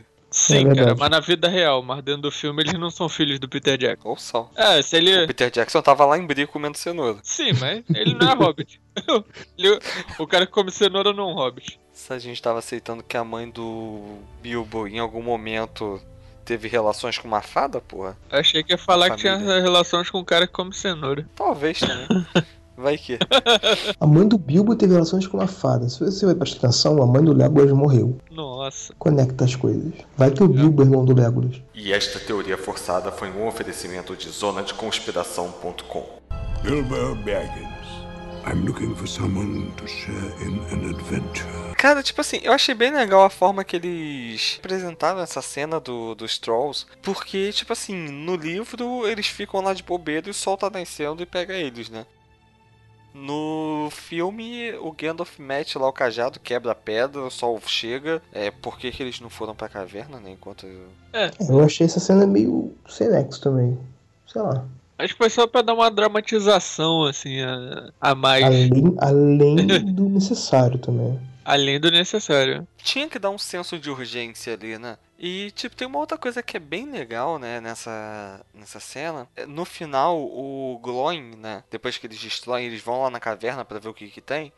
E eles acham, né, uma porrada de tesouros tal. E o Gloin, ele enterra um baúzinho, né, falando que é um investimento a longo prazo. E no assim, a gente, né, que leu o livro, sabe que o Bilbo voltou apenas com um baú de ouro e um baú de prata de Erebor. Só que no início do, do filme, quando o Bilbo velho tá lá escondendo as colheres de prata, porque falou que a- ele fala que a Nobélia já tentou roubar algumas vezes, tal, não sei o que, e ela- ele fala. Ela acha que eu eu tenho tesouros enterrados aqui. Não era verdade. Foi apenas um pequeno baú e ainda tinha cheiro de trolls. E se você prestar atenção no último filme, o Bilbo tá chegando com esse baúzinho que o Gloin deixou enterrado. Então, tipo assim, né? Ele foi lá na caverna e roubou a porra do investimento a longo prazo da porra do anão. Ou numa cena que foi cortada, o Gloin falou: Ai, pega, lembra aquilo que eu enterrei? Pega pra tu. É verdade. Cara, eu tô muito ansioso pela versão estendida do terceiro filme, porque tem muita coisa que ficou desconexa. É, isso é verdade, né? Porque eles cortam muita cena, às vezes não tem cuidado na hora de você ligar os pontos. Inclusive a questão do cajado, né, do Gandalf. Que no Hobbit, se você prestar atenção, o cajado do Radagast é o que o Gandalf usa durante o Senhor dos Anéis. É verdade.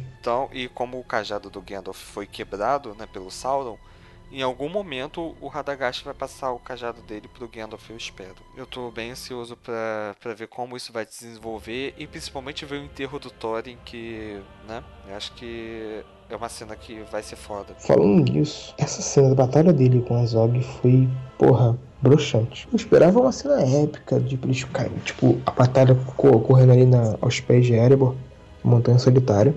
Aí, tipo, tá lá os dois lutando ao norte, não sei o que, pá. Porra, é uma cena que, velho. Só, porra, aquela parte que o, que o Thorin pega a- aquele porrete do chão, joga pra cima do, do Azog e ele cai na água. Foi inteligente. Mas, porra, velho, como é que um orc cai nisso? Ah, Cara- é isso porque o Thorin ele deve ter visto um post que saiu nessa semana que eram 12 truques mentais para você usar com seus amigos. É, E esse foi Caralho, um eu vi deles. caralho, velho. Caralho, eu vi essa porra, mano. Foi exatamente o que o Thorin, quer dizer, quase exatamente o que o Thorin fez.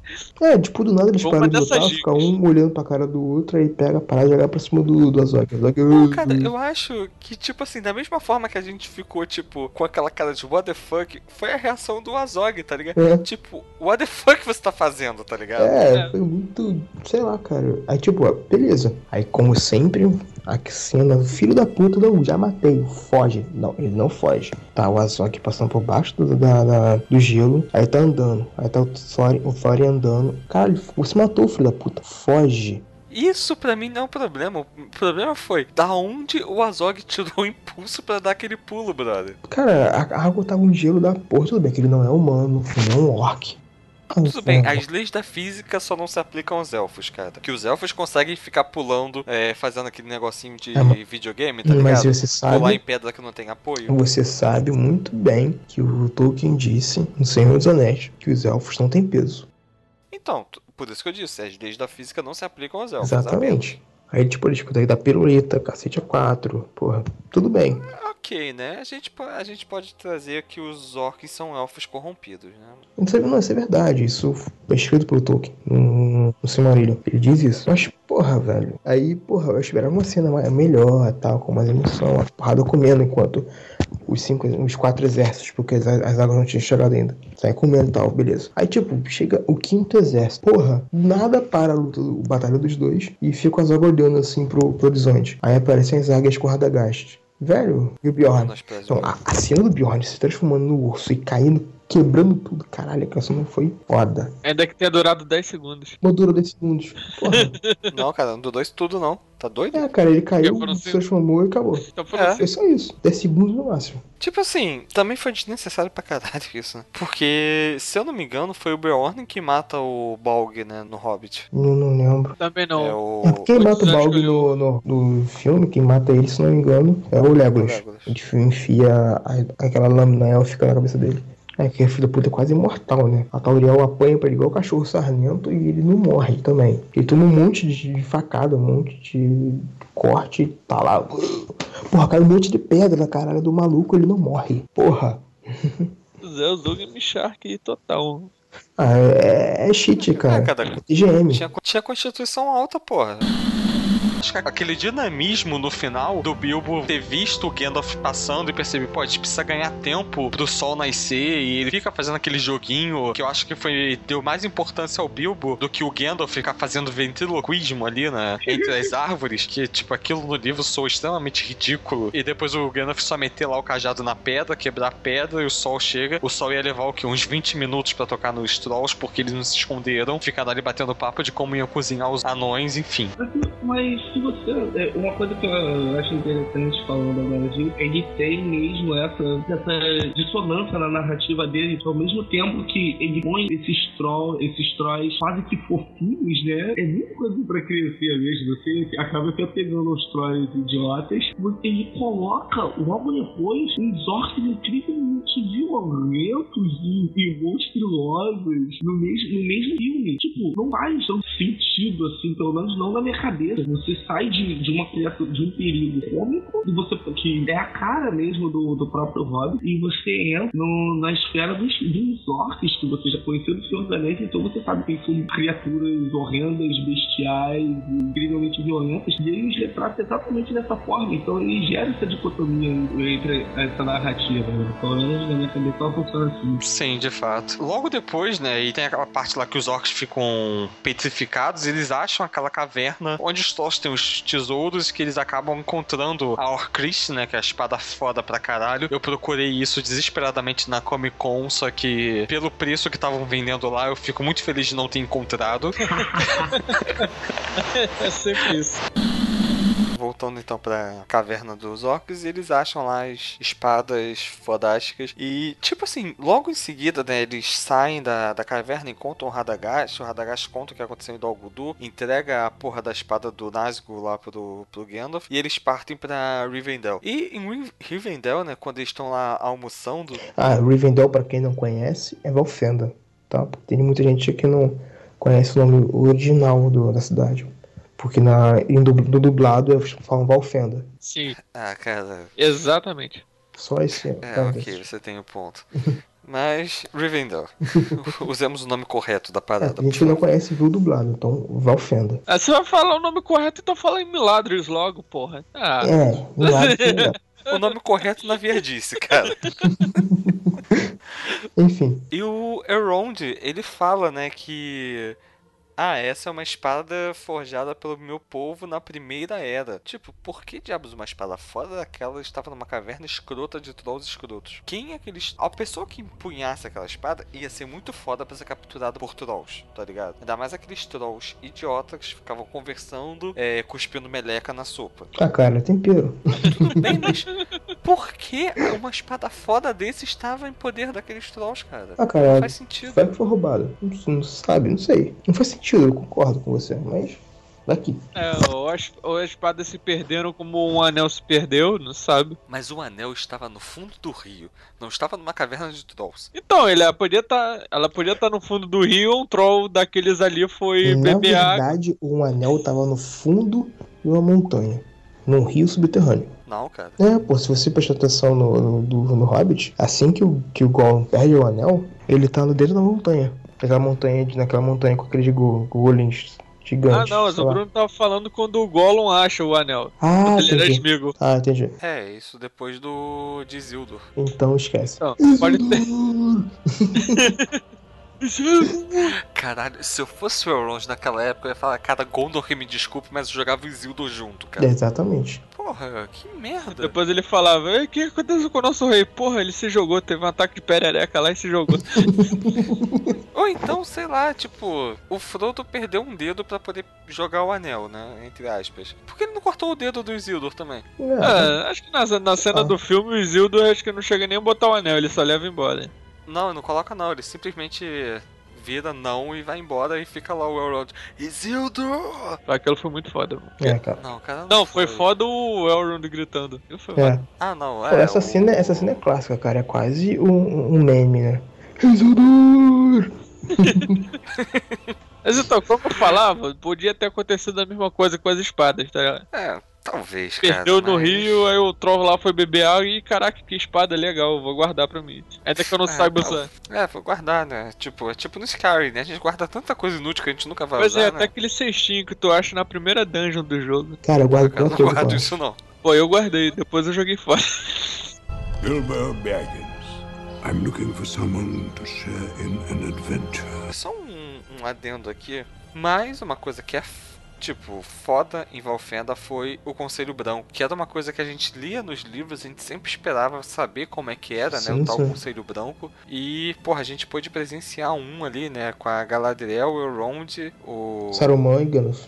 Saruman, o Gandalf. e Acho que faltou o Radagast, que ele também fazia parte do Conselho Branco. Sim. Mas enfim, né? O Radagast tava. Drogado. É muito maneiro essa cena, cara. Porque, cara, tipo, o Ian McKellen é um ator foda pra caralho, né? Tipo, ele tá lá, né, todo crente. Ah, Galadriel, não sei o que. Eu não sabia que o Sr. Elrond tinha te chamado. Aí tá, aparece o Saruman do lado falando, não foi ele que chamou, fui eu. Aí, tipo, o Gandalf reconhece a voz do Saruman e, tipo, ele fecha o olho, tipo, com aquela cara de fudeu, tá ligado? Exatamente. Tipo, o mestre da ordem tá aqui. É meu chefe tá depois- aqui, eu não posso dar um, não posso dar um pega na, na pobre da feiticeira. Não, é tipo. o- porque ele sabe que ele tá fazendo merda em levar os anões pra montanha, né? Sim. Tanto que depois o Saruman tá lá falando: Ah, você já tá com, esse, com essa ideia há muito tempo, não sei o que, você acha que ia passar despercebido. E tá o Gandalf apoiado com os cotovelos em cima da mesa, com a mão cruzada assim na testa, tá ligado? Tipo, caralho, qual desculpa que eu vou dar pra esse filho da puta, tá ligado?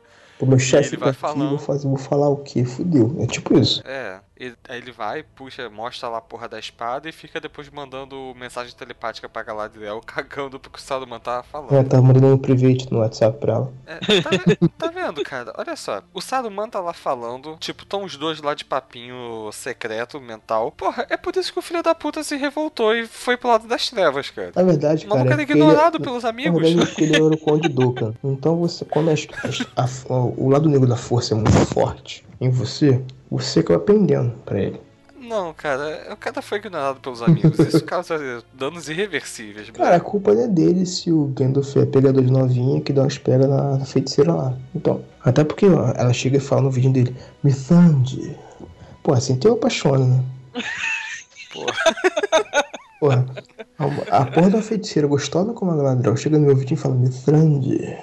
Rapaz, é, ali mesmo. Não, e ela fala, né, naquela, dando aquela voltinha em cima daquele disco, tá ligado? Mithrandir. Ela tava em cima de um disco, né? Tipo assim, que ela não virou necessariamente, né? Ela foi rodando em cima de um próprio eixo, né? Exatamente. pra- Se eu não me engano, ela é a elfa mais antiga viva na Terra-média. Exatamente. E uma das mais antigas vivas, ponto, né? Tanto que assim, o Sauron tinha cagaço de enfrentar ela, porque sabia que ela ia foder a vida do Não Sauron. é toa que ele tomou um pau dela, né? Sim, eu acho que foi ali, tá ligado? Ele sofreu bullying básico e tal. Tá lá com, tá lá com os nove camaradas, né? Os Nazgûl. E, porra, ela dá um pau nos dez ao mesmo tempo. Não, primeiro ela bane os Nazgûl, depois ela dá um pau fudido no Sauron. Caralho, foi ali mesmo, velho. Aí- ali e foi legal, opressão aquele- total. Não, e uma coisa que é legal é que, tipo, ela fala, você não tem corpo, você não tem forma, né? Tipo, ela é como se ela estivesse jogando um feitiço mesmo, porque o Sauron, ele aparece ali como sendo a forma daquela armadura, né? Que todo mundo conhece. E quando ela fala aquilo, e a próxima visão que a gente teria dele no Senhor dos Anéis é um olho e uma boca, né? Depois, que aparece na versão estendida, que aquela boca também foi tão zoada, puta que me pariu. Bilbo Baggins. I'm looking for someone to share in an adventure. Também ainda em Rivendell, o- eles descobrem lá, né, o significado do mapa, né? Aquele papinho de runas da lua. Isso tem nos livros? Eu não lembro. Também não lembro, eu tenho que ler aquele de novo, cara. É muito cagaço, né? Eles estarem na mesma lua, da mesma época do ano. É, isso é verdade. Que eles descobrem que eles precisam chegar no local tal antes da do ano novo dos anões, que é o dia de Durin. Uhum. E eles partem, né? Fogem de Valfenda, literalmente, praticamente. E eles vão naquele caminho e eles encontram. Eles chegam naquelas montanhas e encontram gigantes de pedra. Essa cena nem no livro nem no filme conseguiu fazer sentido pra mim. Tipo, no filme ficou visualmente bonito pra caralho. Tipo, aquela batalha Dois tal, gigantes. que.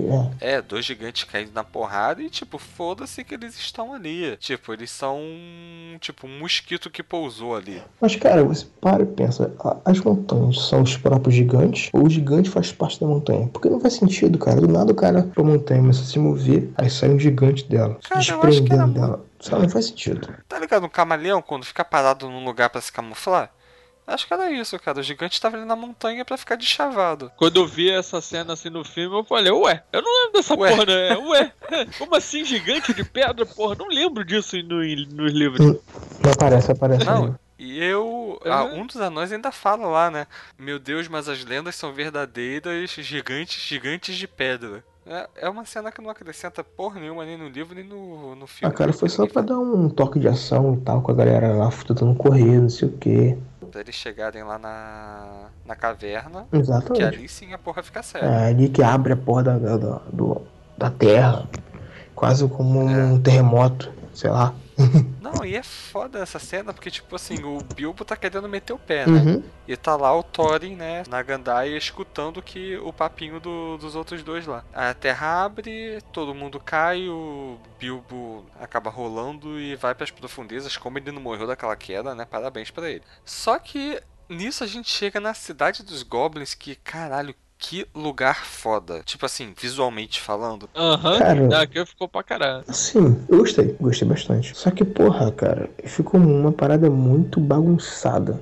Aquela, aquela cena. Porque você tem um monte de, de Goblin de um lado pro outro, correndo de um lado pro outro. Tipo, uma bagunça do cacete, tudo caindo aos pedaços. Sei lá, eu gostei, isso aí foi legal. Então, combinou com, com os goblins, né? Que eles não têm cuidado nenhum com o lar deles. É, tipo É. assim, eles estão ali, aquele, tipo, Goblin, o gordão lá que parece o. O Boss Nas, que eles chamam. Ah, cara, eu não sei, episódio 1, 2 e 3 eu abomino totalmente, cara. Prefiro esquecer. Mais uma vez eu lembro porque no jogo do episódio 1, acho que a, terceira fase. É, a terceira fase era lá na, na cidade dos Gunguns. Aí toda hora o Jar Jar ficava falando lá: Boss Nas, Boss Nas, Boss Nas.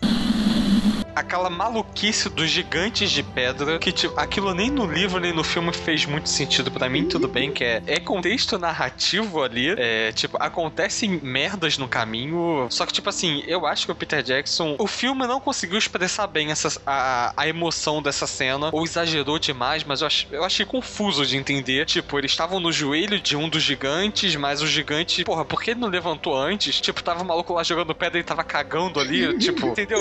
Não faz sim. Não Ele fez muito sentido. tijolos. Literalmente, né, brother? Bilbo Baggins. I'm looking for someone to share in an adventure. Aí eles chegam naquela caverna. Tem- eh, Vocês lembram de ter lido aquela parte do Bilbo querendo fugir da. Isso tem no livro ou não? Isso é coisa do filme. Da comitiva? Isso, porque ele chega na caverna, ele tá começando a fugir, aí o Bofur para ele e fala: pra onde você tá indo? Aí, ah, não, não penso isso daqui. Sim, sim, tem isso, É. no, tem isso no livro. É, disso eu Tem, eu lembrava. realmente já não lembro. tem, eu acho que tem isso no livro, sim. É, que quando ele vira, né, que vai embora, o Bofur olha e vê a espada dele brilhando e começa a abrir um monte de passagens secretas, que eu achei que no filme ficou muito bem visível isso. No livro eu achei meio confuso, como se passagens estivessem aberto assim, tipo, estalou o dedo, abriu a passagem. Ou, pelo menos quando eu li, eu achei isso meio confuso. Mas que no filme ficou muito foda, né? E, tipo assim, a cidade dos Goblins. Porra. É uma parada que ficou bonito pra caralho. Sim, tipo assim, ficou grotesco como uma cidade de goblins você espera que seja, né? Mas, tipo, ficou muito foda, aquela coisa gigante, tipo, cheio de tochas. Porra, uma cidade embaixo da montanha. Eu achei que incrível, ficou bonito pra caralho. Tanto que tem uma parte que o rei Goblin fala: Ah, você é Thorin, filho de Thrain, filho de Front, o rei sob a montanha. Só que você não tem uma montanha. Como se fala, porra, você não tem uma montanha, eu tenho, seu otário. tipo, eu estou numa montanha. Tipo, eu senti uma certa ironia nisso. A versão estendida dessa cena, tipo, é uma coisa espetacular, porque você percebe que os goblins não são necessariamente escrotos. Tipo, tudo bem, são escrotos. Só que eles estão ali, eles têm uma civilização, eles não. Por que vocês estão invadindo a nossa montanha, entendeu? Deu um pouco dessa impressão até que ele vê a Orcriste na mão do Thorin, aí ele tem aquele ataque de pelanca e vê os anões como inimigos e diz que tem um orc pálido que tá deixando uma recompensa pra quem entregar a cabeça do Thorin. Mas foi uma cidade foda, né? Na versão estendida, mais uma vez, esse Goblin ele tá cantando uma musiquinha lá, tipo. Porra, achei que ficou tão. tão legalzinho essa cena. Tem bem assim, não acrescenta porra nenhuma, eles estão lá se fudendo e chega o Gandalf e explode a parede. Tipo assim, gastou toda a mana dele, né? Com aquela magia. Bola de fogo. Não, e você pode reparar que o Gandalf até ficou ofegante depois, né? Ele olha pra todo mundo, peguem suas armas e lutem. E tipo assim, né? Baixou o Espírito Santo ali, que todo mundo voltou a ser guerreiro, né? Porque eles oscilam entre ser uns merdas que só sabem correr Uhum. e ser guerreiros. Né? Eles oscilam, né? Pô, Numa é linha entre um e outro. acontece, tem como, tem um mago que fica sem mana com uma Fireball. Ué, cara, ele gastou mais em sabedoria do que em. Ah, então ele deveria ter sido um, um Ah, mas então- aquilo não, não, também não foi uma simples Fireball. Foi a Fireball. É, cara, foi uma Fireball que Fireball. deu stun nas nos inimigos. Porra. Ah, foi foi a Fireball, não, foi só e o bola de fogo e o calo tá de matar. Nossa. Enfim, Ai, meu coração. Bilbo Baggins. I'm looking for someone to share in an adventure. E, né, enquanto isso, tá lá o Bilbo. Acho que é a cena que foi mais esperada por todo mundo nesse filme, né? Que ela finalmente. Ele encontrando um anel na parte charadas na escuridão, né? Riddles in the Dark. Apesar de eu ter curtido pra caralho essa cena, eu achei que ela foi um pouco decepcionante. Porque eu esperava, né? Que quando a gente viu o Senhor dos Anéis naquele prólogo, a Galadriel fala que o anel foi encontrado pela criatura menos provável possível. Eu imaginei que eles fossem tentar recriar aquela cena. Bilbo lá caído e encontra uma coisa, ah, o que é isso? Ah, um anel e tá lá o Smeagol gritando no fundo, né? Perdi, Uhum, perdi. Eu achei que eles iam recriar essa cena, mas não, né? Isso foi meio deprimente. Mas a cena toda em si foi a foda cena pra foi muito inteligente. Porque eu- se você prestar atenção, é um debate, é um embate muito grande entre o Smeagol e o Bilbo. Cara, a, a- a competição deles com charadas e tal foi uma coisa extremamente excepcional, cara. O professor ali caprichou completamente. Não, eu diria um pouco mais, assim, isso mais puxando pro, pro filme. Aquilo ali foi um embate entre o Smeagol, o Bilbo e o Gollum. Porque, assim, o próprio Gollum e o Smeagol ficavam ali meio que, né, duelando. Você percebia que o Gollum era muito mais agressivo, né, e, né, é, como posso dizer... Esqueci a palavra. Se você prestar atenção, o próprio Smeagol, ele é inocente. Ele é muito inocente, ele é muito... Ele, quem manda ele mesmo é o Gollum, não o Smeagol. O Smeagol, ele só fala ah, mestre, mestre, não sei o que, mestre e tal.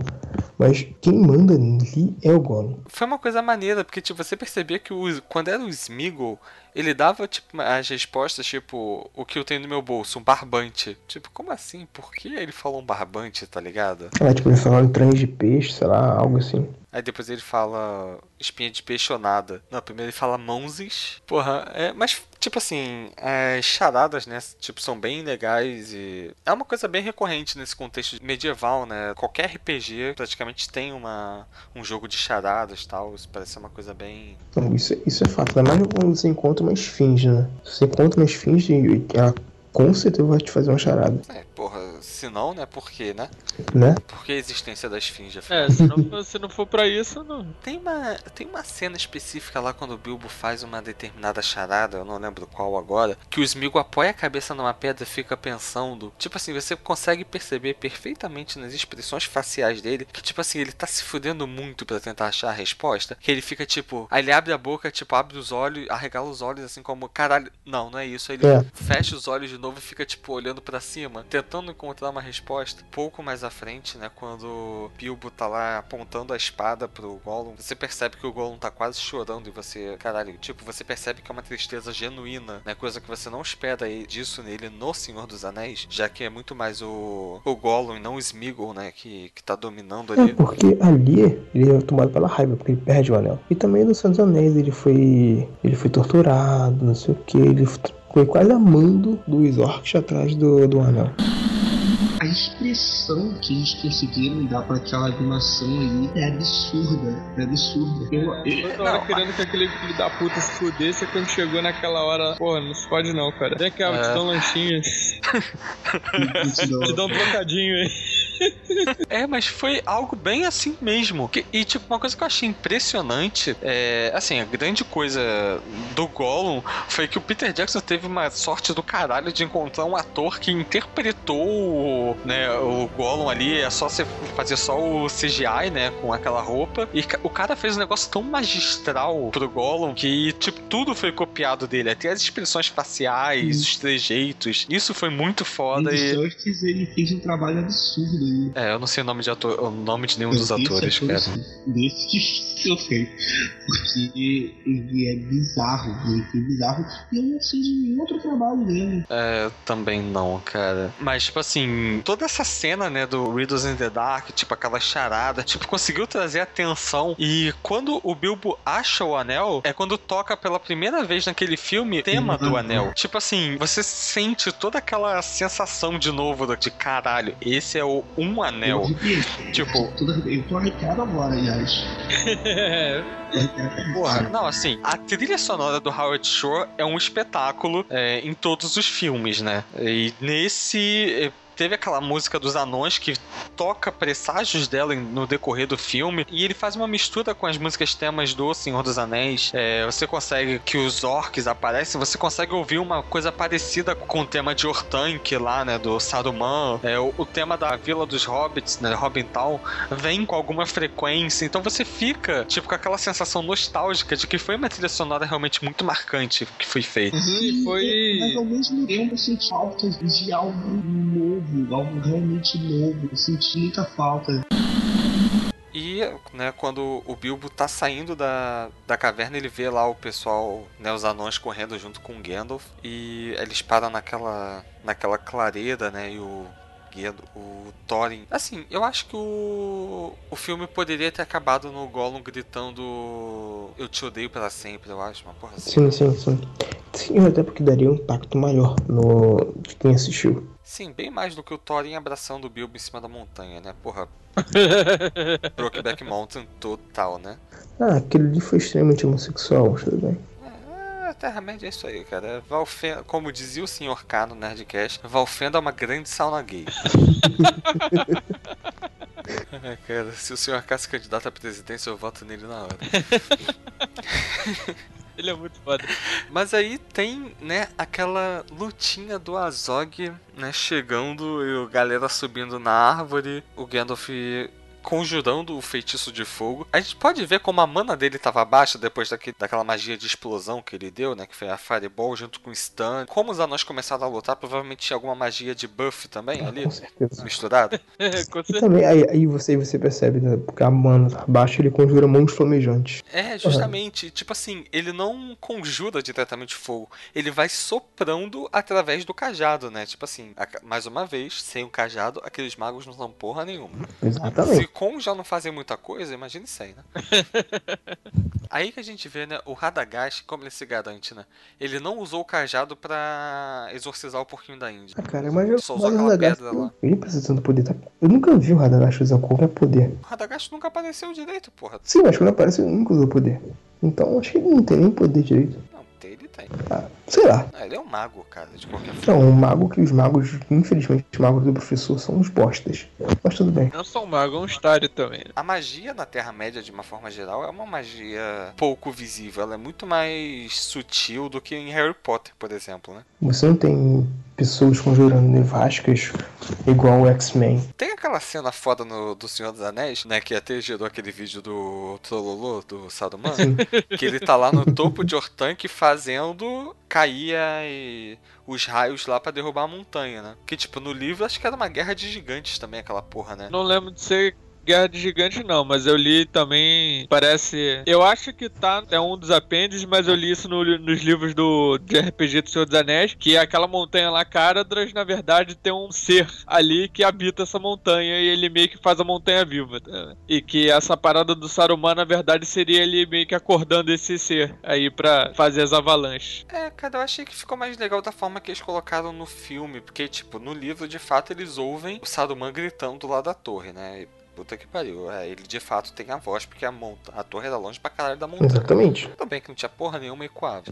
Até porque se você vai ver a diferença de distância, o o Saruman tá lá em Isengard, conjurando um feitiço. Do outro, quase do outro lado da Terra-média.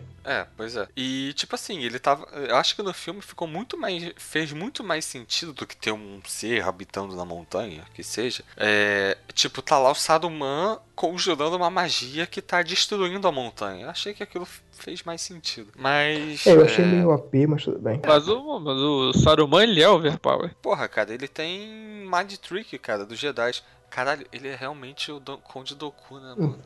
Não, Porra, é né? o Saruman, cara. Caralho, o personagem não mudou, né? Né? Só deixou a barba crescer, puta que pariu. Mas enfim, nesse porque a gente tava falando da questão da magia na, na Terra-média.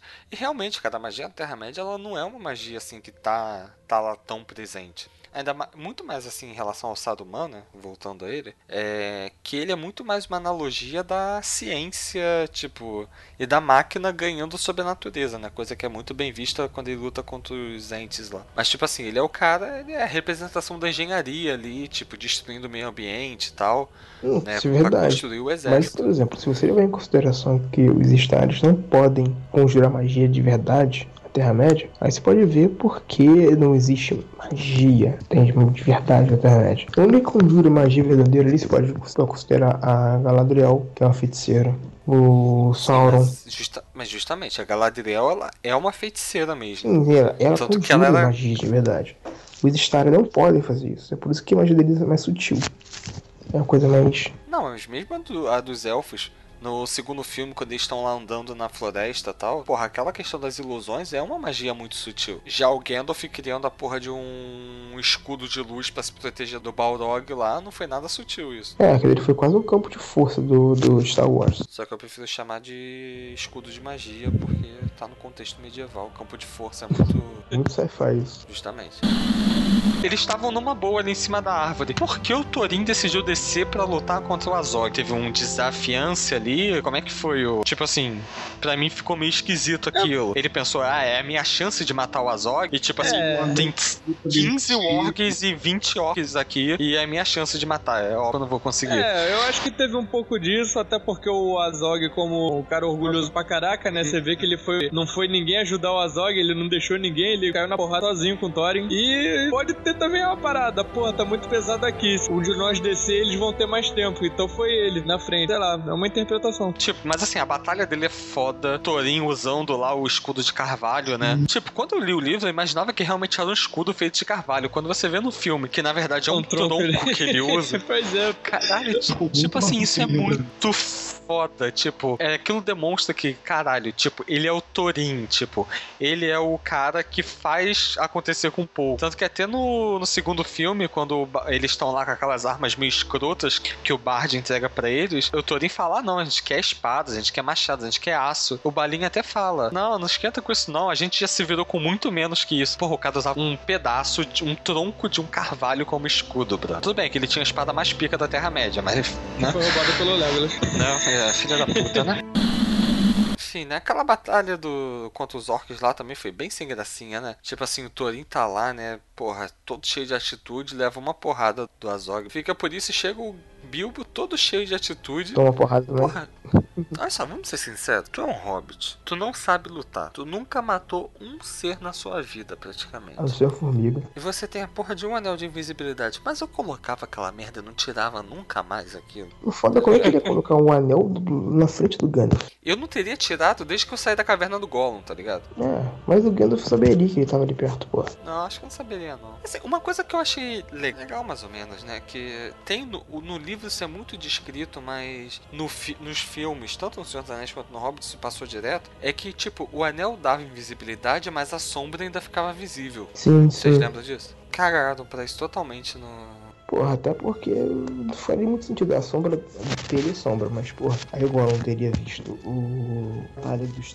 dos cinco exércitos. O Bilbo teria sido visto também. O Nicolau com o anel. Ah, mas ele tá. Se ele tá na sombra, não tem sombra, cara. Porra. É, que dentro É. da caverna não faz luz, que é, quase não faz luz. É, verdade. Foi uma batalha meio. Nhé. Nhé. Bem nhé. Aí chega, né? Cara, tipo assim, foi muito escuro aquela porra, né? O Gandalf tá lá, ele olha pra baixo, tá quase caindo e olha a mariposa. Uhum. Vem cá. Vai lá achar mais águias pra mim, vai. Tipo, aquilo foi muito. Muito Deus Ex, cara. Ex Machina. Porra, do nada, tipo, ah, apareceu uma pessoa, vamos salvar você. Ah, cara, mas RPG é isso daí, Porra. cara. Você tem as pessoas que vão te fazer quests e você tem que aceitar. Sei lá, velho, achei aquele final bem fraco. Não, cara, tipo assim, eu acho que a visão do Peter Jackson, né? Que acaba lá, as águias deixando eles na montanha. E tipo assim, foda-se vocês pra descer depois desta montanha, né? Isso já não é mais problema meu. Exatamente.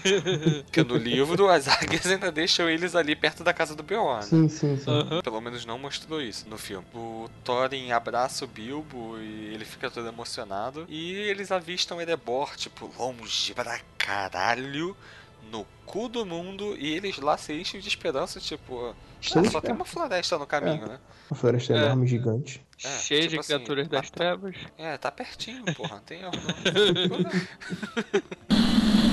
É, eu acho até que o filme teria terminado melhor naquela cena deles sendo carregados pelas águias do que aquela ceninha do, do Thorin abraçando o Bilbo. Eu gostei muito do do primeiro, porque ele acabou exatamente onde eu achei que ele no primeiro. Teve um simbolismo muito legal essa cena. Assim, podia ter coisa mais. Não sei. Ele fechou um filme na metade de um livro. Então, ele fechou um terço do- de uma história na metade. Teve uma sensação de tipo, tá, e agora? Eu tive a mesma coisa quando tava vendo Senhor dos Anéis pela primeira vez, que acaba o filme com o Frodo e o Sam lá no topo daquelas montanhas, tipo, olhando em direção a Mordor. Acabou? Como assim? O que que acontece agora? Tipo, não teve um final redondo, assim, foi um final maneiro. É, o Thorin reconhecendo que o Bilbo realmente tinha algum valor ali na, na companhia, mas acho que poderia ter sido um pouco melhor trabalhado isso. É. É,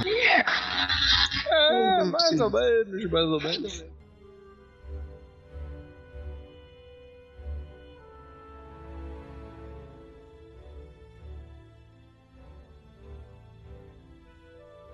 Tá show então, galera. Muito obrigado, Rafael também, aí pela colaboração de passar duas horas falando esse monte de É, abobrinha gente aqui. faz de coração mesmo, cara. Porra, aí, adoro fazer isso. Porra, já é putão no podcast, né? Grava direto, né? Em um futuro mais distante do que deveríamos ter chegado, três homens que não possuem nenhum dos requisitos para serem heróis tentam quebrar mais regras do que deveriam para salvar a própria existência de tudo que já foi, é ou será, em qualquer realidade, em qualquer dimensão ou em qualquer plano.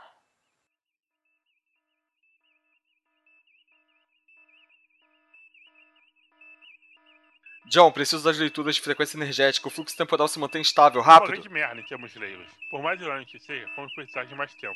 Rafael, e as barreiras de dimensões e universos? Com sorte, a máquina está com problemas. Como anda a nossa sorte? Colisão da Terra 5 com a Terra 1 em 4, 3, 2, 1. Impacto! Segure-se! Caralho, e quem foi a brilhante ideia de brincar com espaço e tempo? Ah, cara, não reclama, agora já era. A gente não tinha nem como prever isso. A gente precisa tentar resolver isso. Ou já sabem, né? Seremos responsáveis pela destruição da existência da, da própria Porra, existência. eu tinha um universo perturbado você veio pra achar que criar um podcast uma pena temporal não daria merda. Hum, segundo as leituras, Terra 7, de onde vem a Gabi gamada em lobisomens da Cala a Disney. boca! Cala a boca, Rafael! Terra 6 está sendo atraída pela abertura temporal. Podemos retardar, mas não impedir o choque. Puta que pariu, toda essa bagunça por causa de um podcast que eu nem participei. Espera, espera! Oh yeah! Acho que consegui! Caralho, você tá zoando, né? Claro, eu tô brincando com a minha vida, com a vida de todos os outros eu. Inclusive o que é um chimpanzé, astronauta, imperador de Portugal. Claro que não! Eu consegui, não sei como, mas eu consegui. Achei a frequência energética certa. Podemos abrir um canal de comunicação, mas não posso ter certeza do tempo. Talvez o fluxo temporal puxe um pouco do que falamos antes. Está estável, mas pode funcionar. Ótimo, faça Mas isso não vai agora. alterar tudo? Se tudo der certo, pra quando, capitão? Bela camisa vermelha. Pra quando toda essa merda começou em 2015. Programado. Canal de comunicação. Saudações, trovadores. Espero que o choque temporal não cause muitos danos prolongados, pois vocês não têm muito tempo. A fenda temporal aberta criou um paradoxo e todas as realidades paralelas estão se chocando com a de vocês. Os sinais começarão em breve. Não se engane, isso tudo pareceu divertido, mas logo se revelou um problema. Nós demoramos para perceber isso e estamos condenados. Ainda não sabemos como, mas vocês são os únicos que podem nos ajudar. Os únicos em quem confiamos para isso. Fechando o canal de comunicação, Bruno Paladino, John Bárbaro e Rafael Mago, falando da base Solaris 173 no ano de 2218. E de ano passado, vamos chegar a hora de escolher? Pede o caminho da esquerda. Acredite em si mesmo. Digo, acredite em mim. Isso não é pra ter sua tão motivacional. What the fuck?